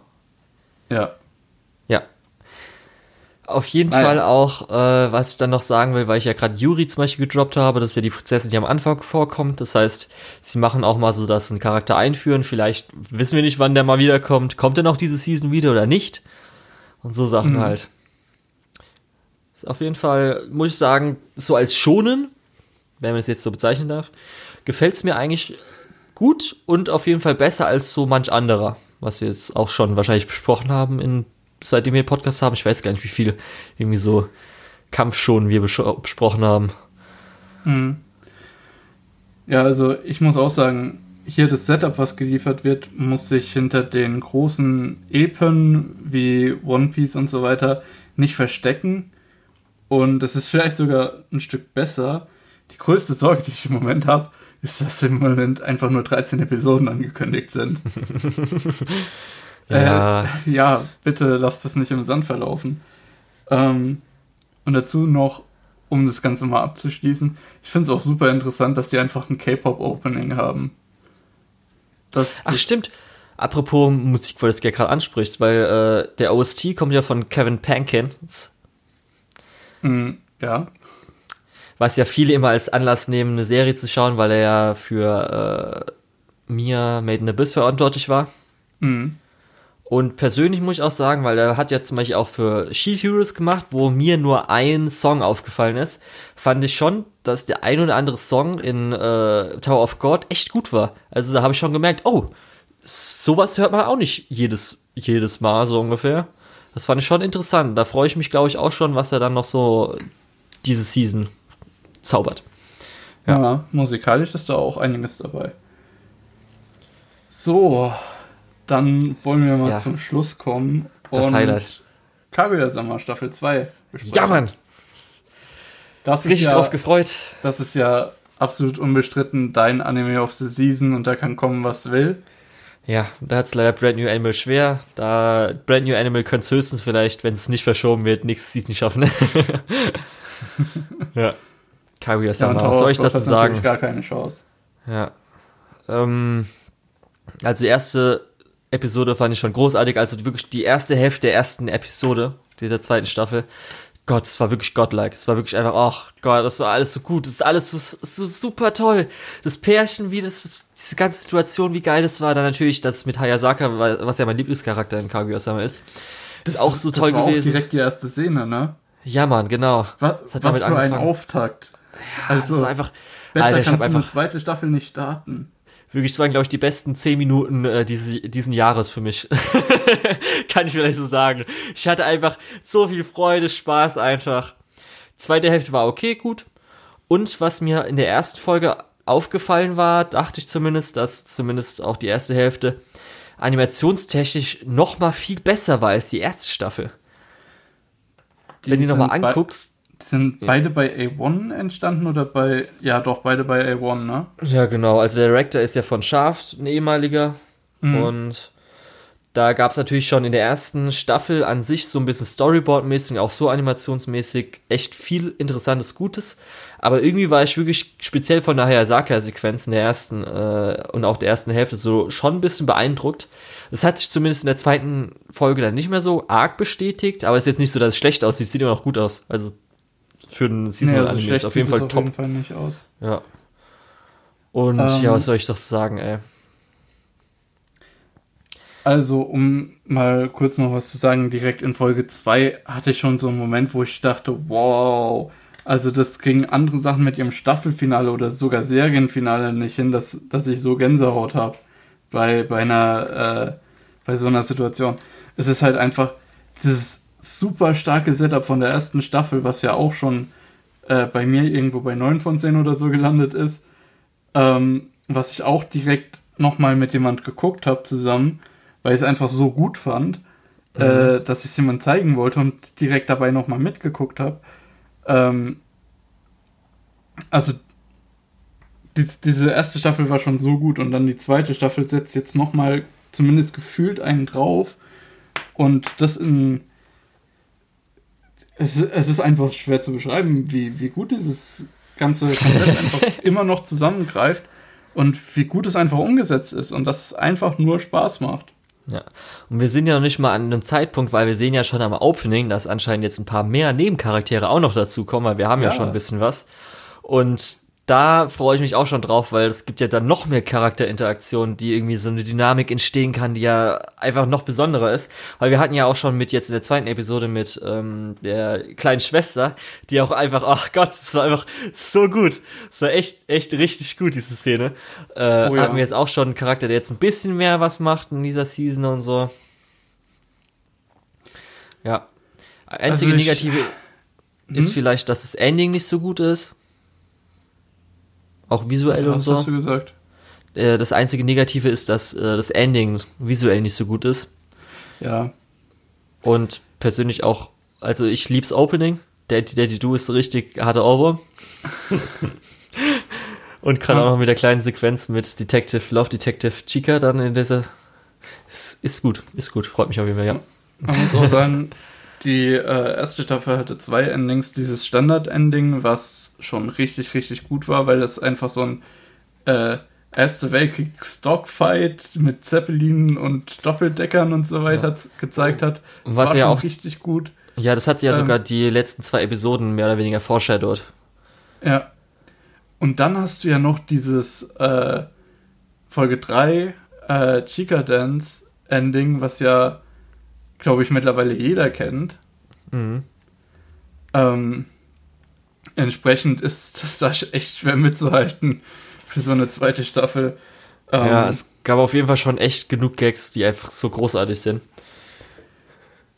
Also es ist, es fällt wirklich schwer, jemanden zu finden, den man die, äh, dem man Kaguya-sama nicht empfehlen kann.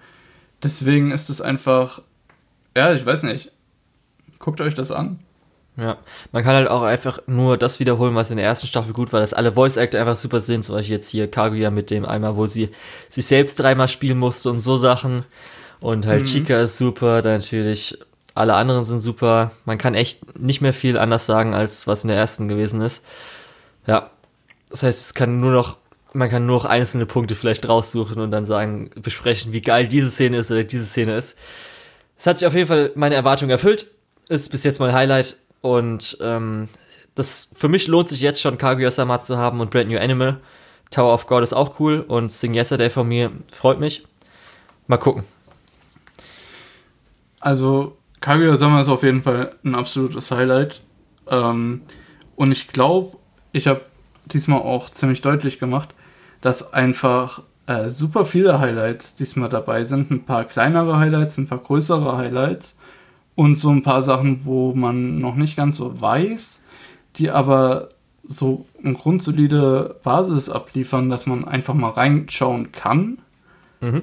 Ähm, dementsprechend, ich finde es fast sogar gut, dass so ein paar Sachen wie ähm, so ein paar große Sachen wie Art Online oder ähm, was, was mir sehr gut gefallen hätte, ähm, No Guns Live 2 einfach mhm. äh, verschoben wurden, dass ich jetzt einfach mehr Zeit habe, die anderen Sachen zu gucken.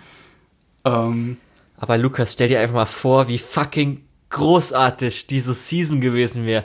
Das wäre eine der besten Seasons aller Zeiten gewesen, wenn jetzt einfach noch die anderen Sachen dabei gewesen wären. Hallo? Ja, das wäre schon, wär mal richtig wär schon krass gewesen. gewesen. wie gut die Season dann gewesen wäre. Ja, ey, wenn ich mir vorstelle, Alter, ey. Gott. Vor allem, es hätte dann auch den Zeitpunkt markiert, wo man wirklich nicht mehr unbedingt genug Zeit gehabt hätte, alles, was gut ist, zu schauen. Und das ja. wäre halt auch irgendwo ein bisschen schade gewesen. Und guck mal, wir sind naja. ja schon bei äh, zwei Stunden oder so. Und war doch nicht, wir sind bei zwei Stunden, es wurden Sachen verschoben. Jetzt stell dir mal vor, wenn es nicht verschoben worden wäre. Ja, ich weiß. Mann, oh ähm, Mann, vor allem, wir haben, wir haben ja auch teilweise versucht, uns kurz zu fassen, vor allem mit den Sachen, die schlecht waren. Über die bin ich einfach so drüber. Ähm, also, ich habe einfach echt Bock, jetzt diese Season weiter zu verfolgen und zu gucken, was da noch draus wird. Das auf jeden Fall. Also ich werde dir öfters mal sagen, wie geil Brand New Animal ist. Ja. Dass du sagen kannst, freu dich auch dieses eine, in diesem einen Jahr. Und ja. äh, genau, sonst halt, wie gesagt, für mich Highlights Sing Yesterday von mir, Brand New Animal, Tower of God, Kaguya-sama Season 2. Und wäre Digimon gewesen, wenn es nicht pausiert worden wäre, weil es ist ein gutes Digimon, Alter, es ist ein richtig gutes Digimon eigentlich. Es ist überraschend, wie wenig von den Sachen, die ich weiterverfolgen möchte, pausiert wurden. Nur ein paar Ranman und äh, ja, Detective. Hoffe mal, Lukas, hoffe einfach. Man weiß nicht, ja, was kommt. Ich hatte ein bisschen Glück, ich hoffe, dass es so bleibt. Ähm, naja, es sind eigentlich ganz gute Worte, um mich hier zu verabschieden. Ja, denn wir sind also, jetzt schon echt lange dabei. ja, wir sind lange dabei. Wir sollten es nicht unbedingt länger herauszögern. Deswegen mit diesen Worten, ciao von mir. Ich war der Lukas oder der Tetz. Wie immer findet ihr mich auch unter Twitter oder MyAnimalist unter der Tetz. Und ja, ich bin dann mal raus. Ciao. Gut, ich war äh, der Julian, aka L-U-K-E-U-H-L, also Luke Ul auf MyAnimalist und Twitter. Und jetzt kommen wir zur, deutschen, äh, oder zur Schande der deutschen Lizenzierungslandschaft. Dazu gehören die nicht lizenzierten Anime sind Hanazuka Iroha, Blossoms for Tomorrow, Bakano, Hyoka, jetzt neu, Aria the Animation, Monogatari außer Bake und Kisu Monogatari, Natsumburger Friends, Penguin City, Land of Lustrous, SSSS Gridman, Karano, Kyo Kara no Kyokai, Mirai Fukuin, Chihaya Furu 1 und 2, Initial D, Monster, Shinsekai Yori, der dritte Hibike Euphonio Movie und Promare.